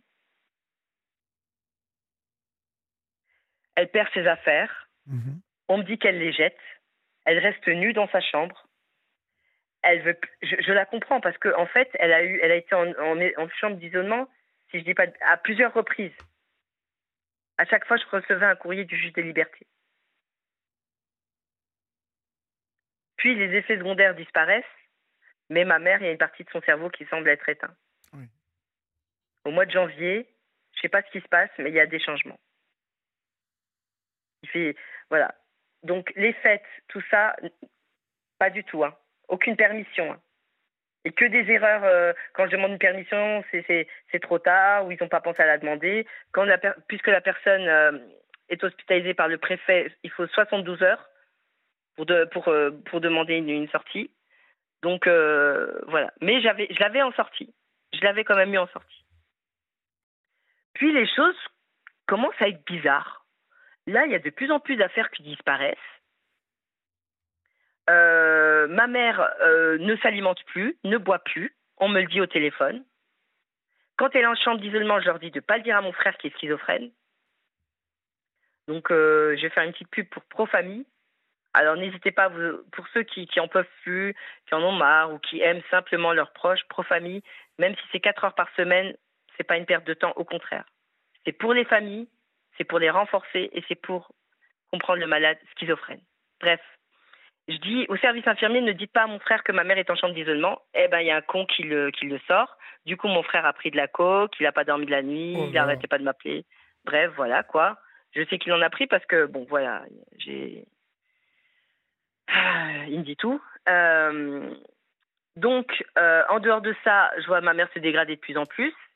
Et là, il y a, y, a quelques, y, a, y a deux mois, deux mois à peu près, oui, ou trois, je demande que euh, la contrainte soit enlevée. Et j'insiste sur le fait que ma mère a besoin d'être en hôpital privé. -hmm. Au moment de l'entretien avec la juge, elle essaie de me faire comprendre qu'un jour ma mère mourra, que eux, leur travail, encore, alors l'avocate qui me parle comme si j'étais une attardée, euh, franchement, euh, et qui fait croire qu'elle est là pour aider, mais bon, bref. Euh, donc à ce moment-là, donc moi je suis, j'attends, il y a la juge, et donc euh, l'avocate qui me, prépare psychologiquement en me disant oui, voilà, notre but c'est de faire en sorte que tout soit bien dans les règles au niveau des documents, des certificats, bla bla bla. Je me retrouve devant la juge. Oui, vous savez, votre mère, elle est âgée, il euh, faudra quand même se préparer un jour à ce qu'elle elle meurt, etc. Bla bla bla. Bref, moi je dis écoutez, moi tout ce que je demande, c'est que ma mère puisse intégrer un hôpital privé. Elle a un peu d'argent de côté, c'est son droit. Je suis sa curatrice, elle est majeure protégée et ça manque de personnel chez vous. Euh, voilà. Et en plus, une fois, il y avait, euh, j'arrive, il y a du vin, euh, parce que bon, je sais ce que c'est le vin, j'en consomme hein, parfois. donc il y avait verre de vin, ils sont tous enfermés dans leur aquarium là. ils sont quatre ou cinq. On dit que ça manque de personnel, mais c'est, voilà. Bref, à chaque fois que j'y allais, c'est toujours comme ça. Le vin, je l'ai signalé une seule fois. Pourquoi? Parce que je voulais juste que ma mère sorte de cet hôpital Bon sang de bonsoir. Le problème, c'est qu'à l'heure actuelle, quand je vous parle, hein, cher monsieur et chères auditrices et auditeurs, Ma mère est décédée. J'ai envoyé un mail à la juge des libertés à qui je demande que la contrainte préfectorale soit enlevée sous prétexte que ma mère doit intégrer un hôpital privé, que c'est primordial parce qu'il y aura plus de, de, de, De soins, personnel. d'attention. Tout à fait. Et on me dit, Nine, on refuse ma demande Par la suite, motif, ma mère- Sous quel motif vous refusez que le médecin, c'est le, c'est le refus du médecin. Mais le médecin refuse et pas, pas d'explication. C'est un hôpital privé psychiatrique. Ma mère est âgée. Elle était calme. Et c'est, c'est- c'est- c'est- je, je la comprends qu'il y a des fois où elle pouvait péter un plomb parce que vous savez, quand vous allez dans un hôpital psychiatrique pour visiter votre proche, qu'il soit âgé, qu'il soit, qu'il soit innocent ou qu'il soit quoi que ce soit, vous avez des hurlements quand vous êtes dans le parc, parce Oui, qu'il y a, y des hurlements dans un pavillon. Oui. Vous avez des hurlements parce que vous êtes dans, le, dans un milieu fermé. Vous avez un jeune qui bave, et je trouve de la bave à la, à la, à la base de l'armoire de ma mère, qui vole tout le monde. Ce même jeune que ma mère bordait tous les soirs euh, me demande des gâteaux constamment et me dit qu'il n'a pas de famille. Je me renseigne, il voit sa mère tous les samedis. Et quand on, quand on ouvre le casier de ma mère, au-dessus, je vois le casier de ce jeune, il y a des gâteaux. Bref, tout ça pour dire que, une fois ma mère a le bras blessé, je fais une photo. J'envoie un mail. Une fois, elle a le menton blessé. Au moment où elle a le menton blessé, quand je suis dans sa chambre, je fouille je- derrière le chauffage, je trouve un préservatif. Oh là là. Je lui demande, maman, c'est quoi ça? Elle me dit, c'est un Julien.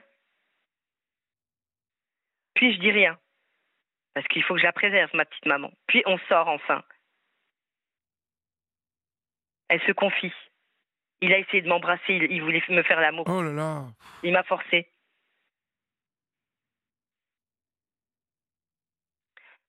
Qu'est-ce qui s'est passé dans cet hôpital? Le bras de ma mère était tout bleu. Une autre fois, elle avait les yeux gonflés. Ses chaussures qui disparaissent, ses habits. Oui, elle jette tout par la fenêtre. Et alors La fenêtre, ça donne directement sur le jardin privé. hein. Trop d'excuses. C'est quoi ce personnel pas soudé? Et un dimanche, on m'appelle, vers midi et quelques. Votre mère s'est étouffée avec du pain de mie. là. Elle est à l'hôpital. euh, on a réussi à la réanimer au bout de- d'une demi-heure. Alors moi, je reste positive. hein, je me dis que ça va. Ah, j'appelle l'hôpital. On ne vous annonce pas qu'elle est décédée, en fait. On, on vous dit qu'on l'a réanimée. Ouais, c'est ça. Bah, au bout d'une demi-heure, euh, en plus, si elle n'a pas respiré Ouais. pendant un moment, euh, les dégâts, les dégâts euh, cérébraux. je vais vous dire, je, je, je- je compatis à votre peine, à votre douleur et en même temps à, votre colère parce que c'est euh, totalement inadmissible ce que vous nous racontez. Ce week-end, j'étais en tournage euh, du côté euh, d'Orléans où la mère de, la témoin que je tournais a été violée il y a 15 jours dans son EHPAD. Seigneur Euh, Tout-Puissant. Euh, vous, vous savez, j'ai un collaborateur de mon frère euh, qui est avocat qui m'appelle il y a trois semaines pour me dire que sa, sa fille, qui est autiste Asperger, euh, a été dans l'hôpital psychiatrique, violée, d'abord agressée sexuellement une première fois, et puis trois semaines plus tard violée, et depuis elle ne parle plus. Je ne cesse d'entendre des choses comme ça depuis euh, des semaines parce que je crois que euh, ces établissements manquent profondément de personnel et que la surveillance est, est- est totalement à remettre en question. Pensez que dans ces hôpitaux psychiatriques, la nuit, euh, dans- les couloirs sont mixtes. La chambre de Julien était à côté de ma mère. Mais oui, mais Euh, pardon, j'ai dit le prénom. c'est Ouais. c'est inadmissible. Parce Il que- avait sa table de nuit. Mais oui, mais c'est inadmissible. Dans, dans ces établissements, on devrait séparer. Vous voyez, on devrait faire des couloirs euh, pour les hommes et des couloirs pour les femmes. Et, et déjà, je trouve que voilà, pour, pour la surveillance, ça. Je comprends pourquoi ma mère était agressive. Euh, mais votre mère a dû elle subir... était méchante avec l'infirmier. Mais ouais. oui, mais votre mère a dû subir des agressions. C'est, euh, enfin, vous avez retrouvé un préservatif dans sa chambre. Caché derrière le chauffage. Non, mais vous vous rendez compte C'est terrible. Et moi, je dois garder la tête froide. Je dois garder la tête froide, ouais. Ah ouais, Mm. c'est très compliqué de garder la tête froide là. Très compliqué. Ah bah si, parce que juridiquement parlant, là, je il va falloir que j'agisse. J'ai déjà prévenu, euh, j'ai un service juridique. Euh, et sinon, après, j'ai prévu aussi de me coucher devant la porte d'entrée de, de cette émission débile là, euh, que je regarde de temps en temps quand même. Laquelle? Bon. Celle où il y a 4 millions de vues, du moins chez TPMP là. Euh, malheureusement, au quotidien, ils prennent pas ce genre de, de plainte. Euh, mais je, je pense sincèrement qu'en plus avec ce que vous, c'est Vous, vraiment vous n'avez pas je- obli- vous, vous n'êtes pas obligé de vous coucher en travers. hein. Vous savez, vous pouvez les appeler. Euh, je pense que votre témoignage peut les intéresser. Ah, je sais pas, je sais même pas quelles, ont- quelles sont les démarches. C'est parce que j'ai un collègue de formation qui, qui a témoigné sur la schizophrénie, euh, qui était chez vous. Euh, ouais. Mais là, ma mère est effectivement partie. Elle est plus là. C'est Christophe Et- oui, qui parlait de sa femme. que- oui, c'est ça. Est-ce que vous dites là, c'est très grave. Et ça serait vraiment bien. euh, je vous promets que je, je cherche pas à me battre pour l'argent ou quoi que ce soit. Non, je comprends bien, euh, Ma mère, c'était une grande femme, je vous promets. Elle était maternelle, elle était gentille avec tout le monde. Et le pire, c'est que j'ai son téléphone et il y a une Margot qui lui dit merci pour le cadeau. J'ai rien compris. Et, euh, et cette Margot, si ça se trouve, elle est encore dans le service parce que ma mère, depuis le mois d'octobre, elle sort plus des de l'hôpital, à part en week-end, mais avec moi. Ça veut dire que je sais pas ce qui se passe, mais c'est pas cool, quoi. Sont- je vous jure que ma colère là, elle va se transformer en Alors, fa- quelque chose faites, de- faites attention à vous aussi. Hein. de solide. Ouais. Il faut que tout Ouais. ça soit réfléchi euh, Oui. et, et, euh, ne pas aller vous mettre. parce que, Fatima, je, pense que vous en avez conscience. Là, ça va être le pot de terre contre le pot de fer. hein. D'autant plus qu'il y a un placement par euh, ordre du préfet. Donc, euh, vous vous doutez bien qu'avant de devoir attaquer l'hôpital, euh, l'hôpital va se retrancher derrière l'avis républicain du préfet. Donc ça va être une un sacré. Mais le euh, préfet pouvait être enlevé en fait. pardon Et euh, les mails, du- les- les- le, pré- le préfet, donc la contrainte préfectorale, pouvait être, euh, pouvait être euh, transformée en péré- ou en HDT. Ça, c'est, ça, c'est, ils avaient aucune excuse. alors, Il c'est y a quoi, le préliminaire. c'est- quoi préliminaire et HDT c'est- quoi C'est étonnant parce que le, le terme, je viens de m'en rappeler, mais préliminaire, c'est quand on passe par le directeur de l'établissement, et HDT, c'est euh, ben, c'est le tiers. Le tiers, c'est moi, donc en l'occurrence fille et curatrice. Euh, donc j'avais juste à signer document, pas de problème. Moi, je respecte un avis médical. Hein. Tant que le médecin, euh, voilà, je les ai jamais agressés. Ma mère, à l'époque, on, leur a déposé un couscous quand elle était plus hospitalisée dans ce dans ce pavillon où elle est morte.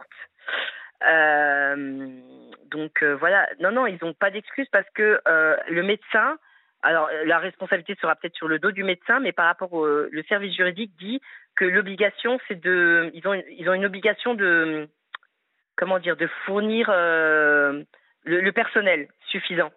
Et moi, il y a des mails et des mails et des demandes et des photos qui prouvent que je suis irréprochable. Alors, cette personne qui a été violée, sincèrement, je suis vraiment très triste pour elle, que ce soit en EHPAD ou autre.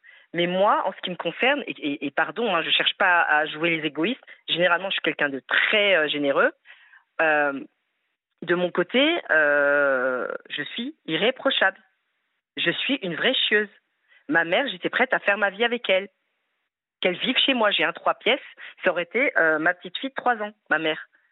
Je veux dire, puisque son cerveau semblait s'être altéré Mhm. ces derniers ces derniers temps. Voyez, moi j'avais pas prévu. euh, voilà, moi c'était c'est voilà. Alors que la personne qui a je ne sais quoi EHPAD et compagnie, euh, la personne qui en EHPAD, ben désolé, hein, cher monsieur ou chère madame, mais il y a un moment il faut qu'on prenne nos responsabilités. euh, on, prend un studio à côté ou euh, je sais qu'il y a des gens ils sont ils sont mariés, ils ont des enfants. Bon, moi j'ai une chance c'est de de pas encore d'avoir construit, mais moi je suis irréprochable. J'ai demandé pourquoi est-ce que vous convertissez pas à la, Madame la juge? C'est le médecin qui m'a, pas donné d'explication. Au départ, ma mère a été hospitalisée pour des effets secondaires. Par contre, que, ce dont vous, parlez quand vous dites il faut du mixte, euh, pas mixte, alors là, c'est, clair que c'est pas normal. À l'hôpital psychiatrique où j'étais, du moins où où j'étais, où j'allais régulièrement visiter ma maman, Oui. La chambre de Julien était juste à côté. Et effectivement, fallait toujours que je croise des bonhommes qui je ne sais pas ce qu'ils ont fait dans, leur- vie ou. C'est grave. Donc euh, voilà. Après, pour ma part, moi, de toute façon, quand je vous parle de colère ou je ne sais quoi, c'est effectivement médiatiser au maximum pour que d'autres personnes ne subissent pas. Vendredi, je suis assise sur un banc avec ma petite maman chérie et elle me dit René va mourir. Pourquoi elle me dit René va mourir? Et je ne comprends pas. Vous savez combien il y a de personnes qui sont âgées, abandonnées par leur famille ou même jeunes, avec des personnes inconscientes qui, qui, qui, qui, oublient leurs proches ou qui sont hospitalisées dans des endroits où, ils ne devraient pas l'être? Une personne âgée qui, en- qui, même si elle est bipolaire, à un moment, faut, je sais pas, moi, il il y a des hôpitaux privés ou euh, je sais pas, mais moi, en ce qui me concerne, je suis curatrice, je l'étais. Ma mère, grâce à Dieu, elle a des sous, Mhm. elle a un peu de sous de côté. Donc, quand je demandais l'hôpital privé, c'était mon droit et c'était le sien à elle. Et j'avais demandé à ma petite maman, maman, tu voudrais aller à l'hôpital dans un, un hôpital privé? Elle m'avait dit oui. C'est ça que je, ce, que, je conteste, c'est le manque de considération. C'est le fait qu'on m'explique pas pourquoi. C'est le fait que même le fait que ma mère se soit étouffée avec du panier, on m'explique pas exactement les circonstances. Le cadre devait me rappeler. Il ne m'a pas rappelé. J'ai été contrainte d'appeler pour demander de récupérer ses affaires. Et il y a un moment, je vous avoue que j'ai dit une phrase, j'étais dans l'émotion, j'ai dit la France m'a pris ma mère. Oui. Désolée, mais voilà. Je suis française, fière de l'être, avec des origines maghrébines. Mais là, je vous promets que je suis fâchée. Je suis très fâchée. Parce que l'humanité, là, après Covid, c'est pire qu'avant. Avant Covid, je vous promets que c'était pas c'était pas aussi grave. Mhm. Mais l'après Covid, il y a eu beaucoup de changements de personnel. Euh, le couscous, les, les chocolats, les petits cadeaux, etc. Il y avait toujours les mêmes personnes. Ils connaissaient tous ma mère quand elle, elle, elle allait dans ce service. Là, il y a eu au moins euh, trois ou quatre nouvelles têtes hein, que je ne connaissais pas. hein. Et, et donc, euh, ces, ces nouvelles têtes que vous ne connaissiez pas, ça implique Oui. quoi? Bah, ça implique rien, ça implique juste le fait que que il y a aussi le psychiatre qui a changé à plusieurs reprises. J'ai eu plusieurs noms en l'espace de quelques mois. Euh, ça implique le fait que sais pas, peut-être que si ça avait été un psychiatre sympa qui connaissait ma mère depuis des années, bah il aurait accepté le fait que c'est légitime qu'elle aille en maison privée, Mhm. en hôpital privé. Vous savez, les musulmans, euh, que Dieu me pardonne, mais je suis pas pratiquante, euh, disent mektoub. Vous voyez? Oui. Ça veut dire qu'en gros, je devrais pas témoigner là, à, à l'heure actuelle. Je, je vais vraiment dormir peut-être et, et déprimer et, et prier, prier, prier pour que ma mère soit au paradis. Bon, elle y est déjà. Euh, ma tortue est décédée il y a quelques jours. Visible, euh, c'était certainement pour la rejoindre. Hein, petite touche de, de, de douceur. Euh, j'ai trouvé ma, j'ai retrouvé ma tortue de terre morte malheureusement. Je sais pas ce qui s'est passé. Elle a eu un coup de chaud. C'est ce que je, ce que je veux dire. Je me perds. j'aurais- Je me suis déconcentrée. Excusez-moi. Non, non, je vous en pourquoi, prie. pourquoi je parle? Pourquoi je parle? Je sais pas quoi. Ah oui, donc pourquoi je cherche à. Oui, voilà, les musulmans disent Mektoub, le destin. Non, non, non, non, il n'y a pas de destin. Je suis procédurière, bon sang de bonsoir. J'ai travaillé dans le secrétariat, toujours dans différents postes, réceptionnaire, etc. J'ai arrêté de travailler parce qu'à chaque fois, euh, avec les hospitalisations, il faut être très disponible, etc. Et ma mère, on n'en a qu'une. Hein et j'ai fait les mails, j'ai envoyé les mails aux différents services et même en copie à l'UNAFAM, hein, que j'accuse de ne pas de ne pas être intervenu, hein, parce que je mettais à chaque fois en copie où ça parlait quand même de blessures, de demandes euh, de- d'enlever le préfet, etc. Euh, L'UNAFAM, euh, à part prendre les cotisations et offrir, là je fais pas de diffamation, hein, on pourra venir me, se confronter à moi et offrir des formations moi, quand j'envoyais des mails, je mettais toujours 36 copies. Le seul mail qui ne parvenait pas, c'est d'une dame qui, elle, fait tampon depuis toutes ces années. Et effectivement, euh, j'ai pas mis la. Elle, m'a précisé récemment par, rapport à une lettre euh, qui manquait ou je sais pas quoi. Donc ça veut dire qu'elle a jamais reçu de mail. Mais je m'en fous parce que l'hôpital a reçu des mails, le secrétariat a reçu des mails, euh, l'UNAFAM était en copie, donc l'association, l'Union nationale. Et moi, dans mon mail, c'est pas bonjour, je vous raconte ma vie, euh, je suis égocentrique, euh, j'aime chanter, blablabla. Bla, bla. Non, c'était ma mère est âgée, la contrainte préfectorale n'a pas lieu d'être. Au départ, c'était pour des effets secondaires. Nous sommes allés nous-mêmes à l'hôpital, puis ils l'ont relâché trop vite voilà, je, détaille comme ça, simplement. Puis, je constate une blessure, j'envoie une photo, une autre blessure. Donc, blessure, blessure, et mort? Non. Non, non, non. Non. Non. Eh bien, TPMP, je verrai, je vais me renseigner. Hein. Mais non. Et j'espère que pour ceux qui m'écoutent, euh, faut pas laisser vos proches, euh, faut se former profiter. C'est 14 euros l'année à l'INAFAM pour ceux qui sont non imposables, 60 euros pour ceux qui sont imposables. Faut se former, faut se former, faut, faut pas oublier nos proches, faut pas, faut pas s'éloigner de la difficulté. Moi, ma mère, grâce à Dieu, j'étais là jusqu'au bout. Je me suis voilée le jour de son enterrement. J'ai lavé son corps. Bonsoir, bonsoir. Il y avait des gaz qui montaient. C'était la mort. J'étais dans une morgue alors que je suis hypersensible. Il y avait du sang qui coulait. Je comprenais pas. On m'a expliqué que c'était la sonde urinaire parce qu'elle était proche de l'artère principale. Mais ça veut dire quoi, ça? Une sonde urinaire proche d'une artère principale? Je voudrais juste qu'on me donne des explications. C'est très curieux. Je vous, je vous, promets que malheureusement, j'invente rien. Hein, on est d'accord, je suis dans l'anonymat. Je ne vais pas gagner des sous sur TikTok à la con pour faire du racolage comme font la plupart des gens avec leur match. Euh, malheureusement, je suis pas dans la, dans la troisième dimension. C'est la réalité une femme très généreuse, un peu, un peu possessive avec mon frère et moi, mais très généreuse. Ouais. Oui, c'est terrible parce que on sent que en plus vous vous êtes battu euh, pour la faire sortir. Euh, vous aviez parfaitement conscience du de la situation, en tout cas euh, précaire, dans laquelle votre mère se trouvait. C'est ça. Et personne ne vous a écouté. Exactement. Et là, la conséquence. Euh, la mort. Bah oui, c'est la mort. Et c'est très grave. Sacrée conséquence, hein, je vous jure. Ah oui, sacrée conséquence, oui, je vous le fais pas dire. J'aurais aimé que ça soit autre chose. Bah oui. J'aurais aimé que ça soit euh, autre on chose. Vous a, on vous a dit quoi, en fait? On vous a dit qu'elle avait avalé de la mie de travers, elle avait fait une fausse route et qu'elle en était morte.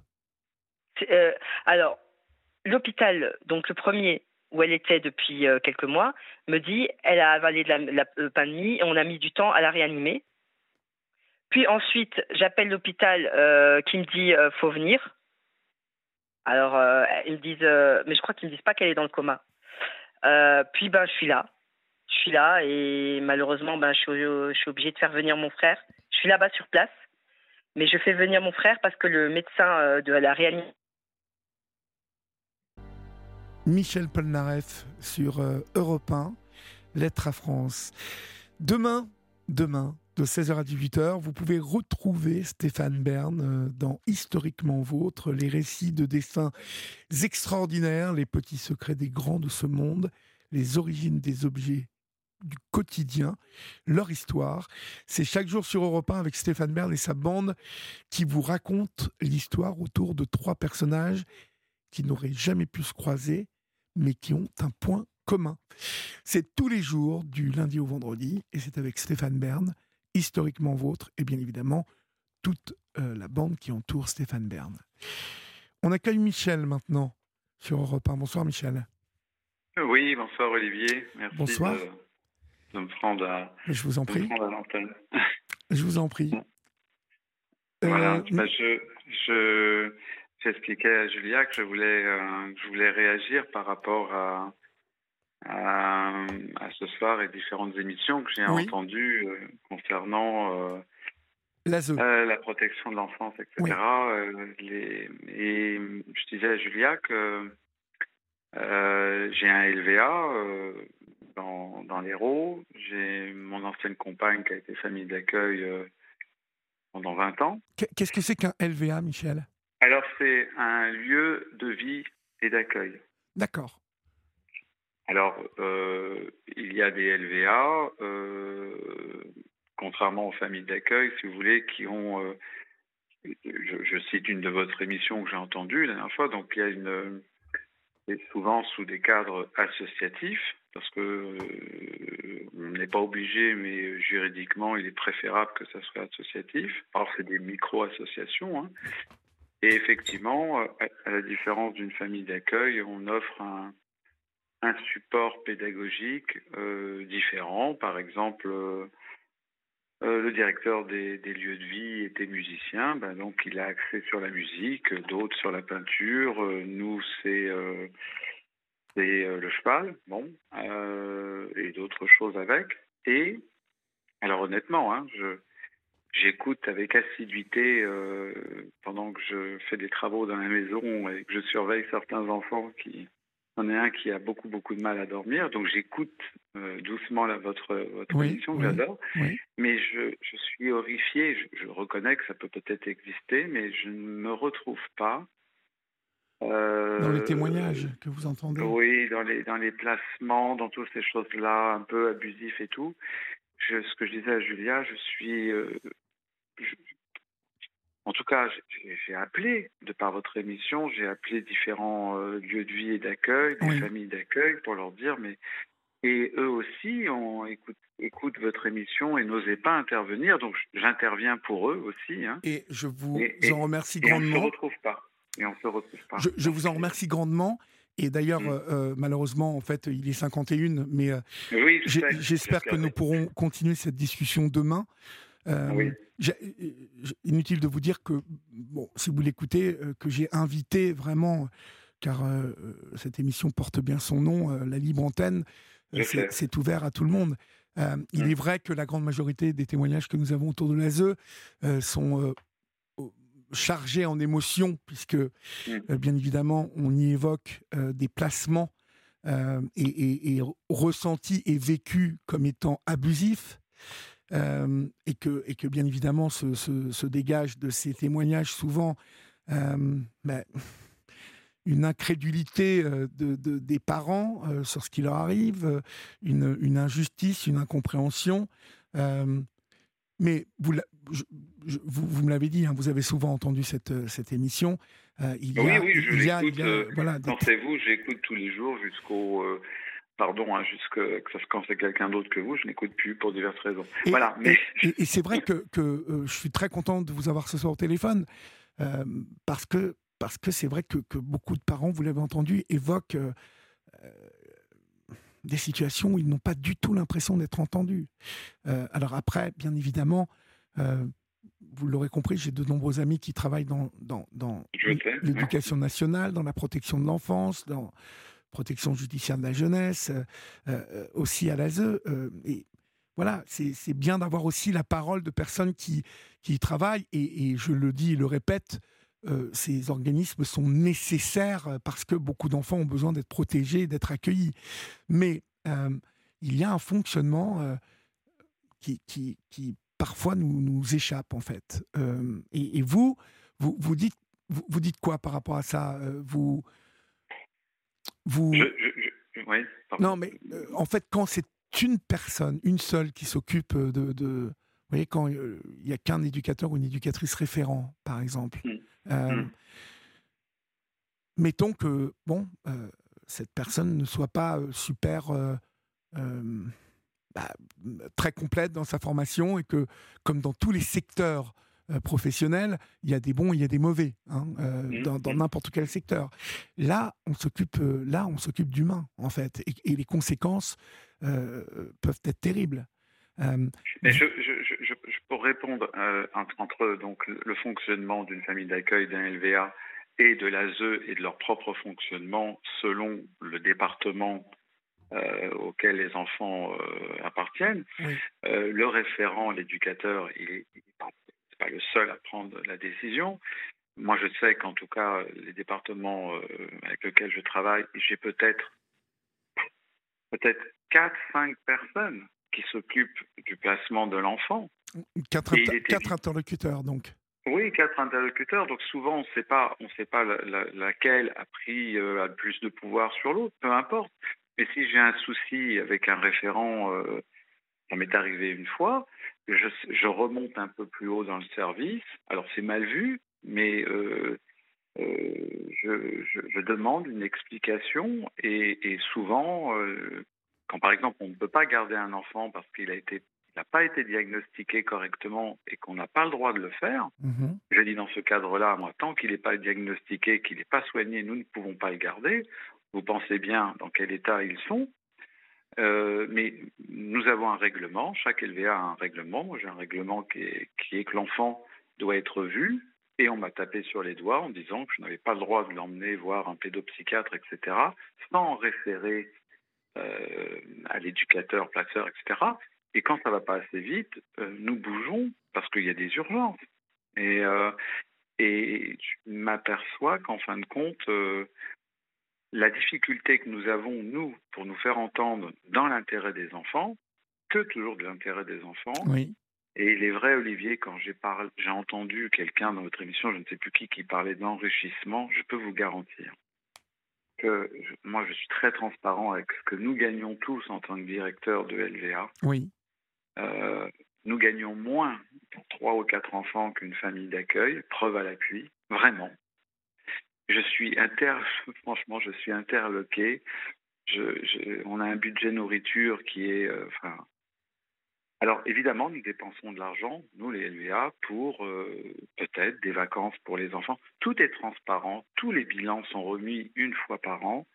Je ne sais pas comment on peut s'enrichir. Je suis, je, suis admiratif et dégoûté s'il y en a qui s'enrichissent. Il, y a pourtant vraiment, euh, vraiment, ah je, le confirme, hein, Michel. Il y a, il y a, hmm.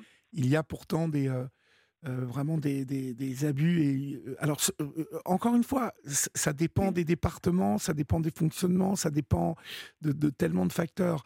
Mais il y a une opacité dans certains départements et, des dérives. ça, c'est, ça a été constaté par plusieurs confrères, hein, notamment Libération dernièrement. vous dire quel département ça, ça concernait, je ne sais plus, mais il y a, euh, euh, voyez, des associations qui euh, s'occupent d'abord de l'évaluation et puis qui sont visiblement en, cheville copains hein, avec l'association qui se charge du placement. Enfin, il y, a, des choses qui. moi, je suis pas un spécialiste de l'ASE, hein, mais. Oui, mais j'aimerais que d'autres que moi aussi appellent, mais c'est vrai qu'honnêtement, avec un bilan, euh, un bilan annuel que nous, nous remettons tous les comptes, je ne vois pas comment on peut s'enrichir. Bien évidemment. Alors je crois que ça ne concerne pas. Vous, vous noterez que euh, dans tous ces témoignages, Michel, euh, mm. les lieux de vie, comme les foyers, comme les familles d'accueil, n'ont pas été remis en question hein, dans, dans ces ben, j'ai entendu un truc sur une association. Moi, j'ai une association. C'est-à-dire que mon, mon, lieu de vie, si vous voulez, la forme juridique. Oui, oui, c'est une association. on est, on est une association, malheureusement. Oui, hein, mais on est obligé. Mais ce que je veux vous dire par là, c'est que euh, les, le, lieu euh, dans lequel est placé l'enfant, euh, c'est-à-dire que ce soit une famille d'accueil, que ce soit un, lieu de vie mm. ou un foyer, globalement, ça, ça a rarement été remis en question et ça a rarement fait l'objet d'accusations. Euh, les accusations se portaient plus sur euh, euh, le fonctionnement le fonctionnement de l'ASE et, et l'attribution à des associations pour l'évaluation. Et comme le système a l'air assez compliqué, parce que parfois, voilà, moi, moi je, ne suis pas un spécialiste, vous voyez, donc comme mm. à chaque fois j'ai des parents qui m'appellent et qui me parlent d'associations, un coup c'est donc le département, dans mm. d'autres départements le département a délégué à des associations. Euh, euh, l'autre jour, euh, on a eu une dame qui était à la tête d'une mission, d'une association elle-même, qui disait bah, demain, vous, vous montez une association comme ça de lieu de vie, vous créez, vous embauchez des gens et vous allez voir, tout ça me paraissait et pourtant cette dame était très je, au courant. Entendu, ouais. entendu. Qu'est-ce que vous avez pensé de ça? Eh ben, eh ben, je, je dis que c'est simplement une, sa réalité, mais pas la réalité. D'accord. Euh, pour monter une structure comme ça, il faut au minimum entre six mois et trois ans. Et là encore, je, je, je, je alors là, non, vraiment, je, je crois que peut-être qu'il y a des anciens travailleurs pas contents, etc. Mais bien sûr qu'on peut monter rapidement une association, mais quand on dit rapidement, c'est entre six mois et trois mmh. ans. Mais si vous, si vous, le voulez, Michel, euh, euh, Florian euh, se permettra de vous rappeler demain. Et je suis sûr que, que voilà, on, pourra avoir une discussion pour éclairer... Moi, c'est pour encourager, si vous voulez, les, les vocations Complètement. de faire ce beau métier. Et nous, en tout cas, pour notre part, le seul enrichissement que nous avons, c'est quand les enfants sont heureux. Bien évidemment. Et, et, arrive à, à, suivre des études ou des formations et que les choses s'arrangent. Mmh. C'est la seule chose qui nous enrichit. Mais on, en parlera demain et on évoquera différentes euh, situations dont je vous parlerai. Vous me direz ce que vous en pensez. D'accord? Euh, Florian vous rappelle demain autour de, 22h30, 23h et puis euh, j'aurai grand plaisir à échanger avec vous. D'accord? D'accord. Merci beaucoup. À demain Michel. Au revoir. Au revoir. Au revoir. Chers amis, c'est la fin de cette émission et comme vous entendez beaucoup parler euh, de ce déplacement d'enfants, vous êtes de nombreuses familles à être concernées, on aura cette discussion avec Michel et, euh, c'est bien d'avoir euh, l'avis de personnes qui travaillent comme ça au cœur de la, la protection de l'enfance. Donc voilà, une discussion en... pour demain. Euh, je vous souhaite une bonne nuit, faites de beaux rêves, respirez bien. N'oubliez pas qu'ici on vous aime. Vous êtes sur Europe 1, restez-y. Toute la journée, il y a plein de trucs super intéressants. Salut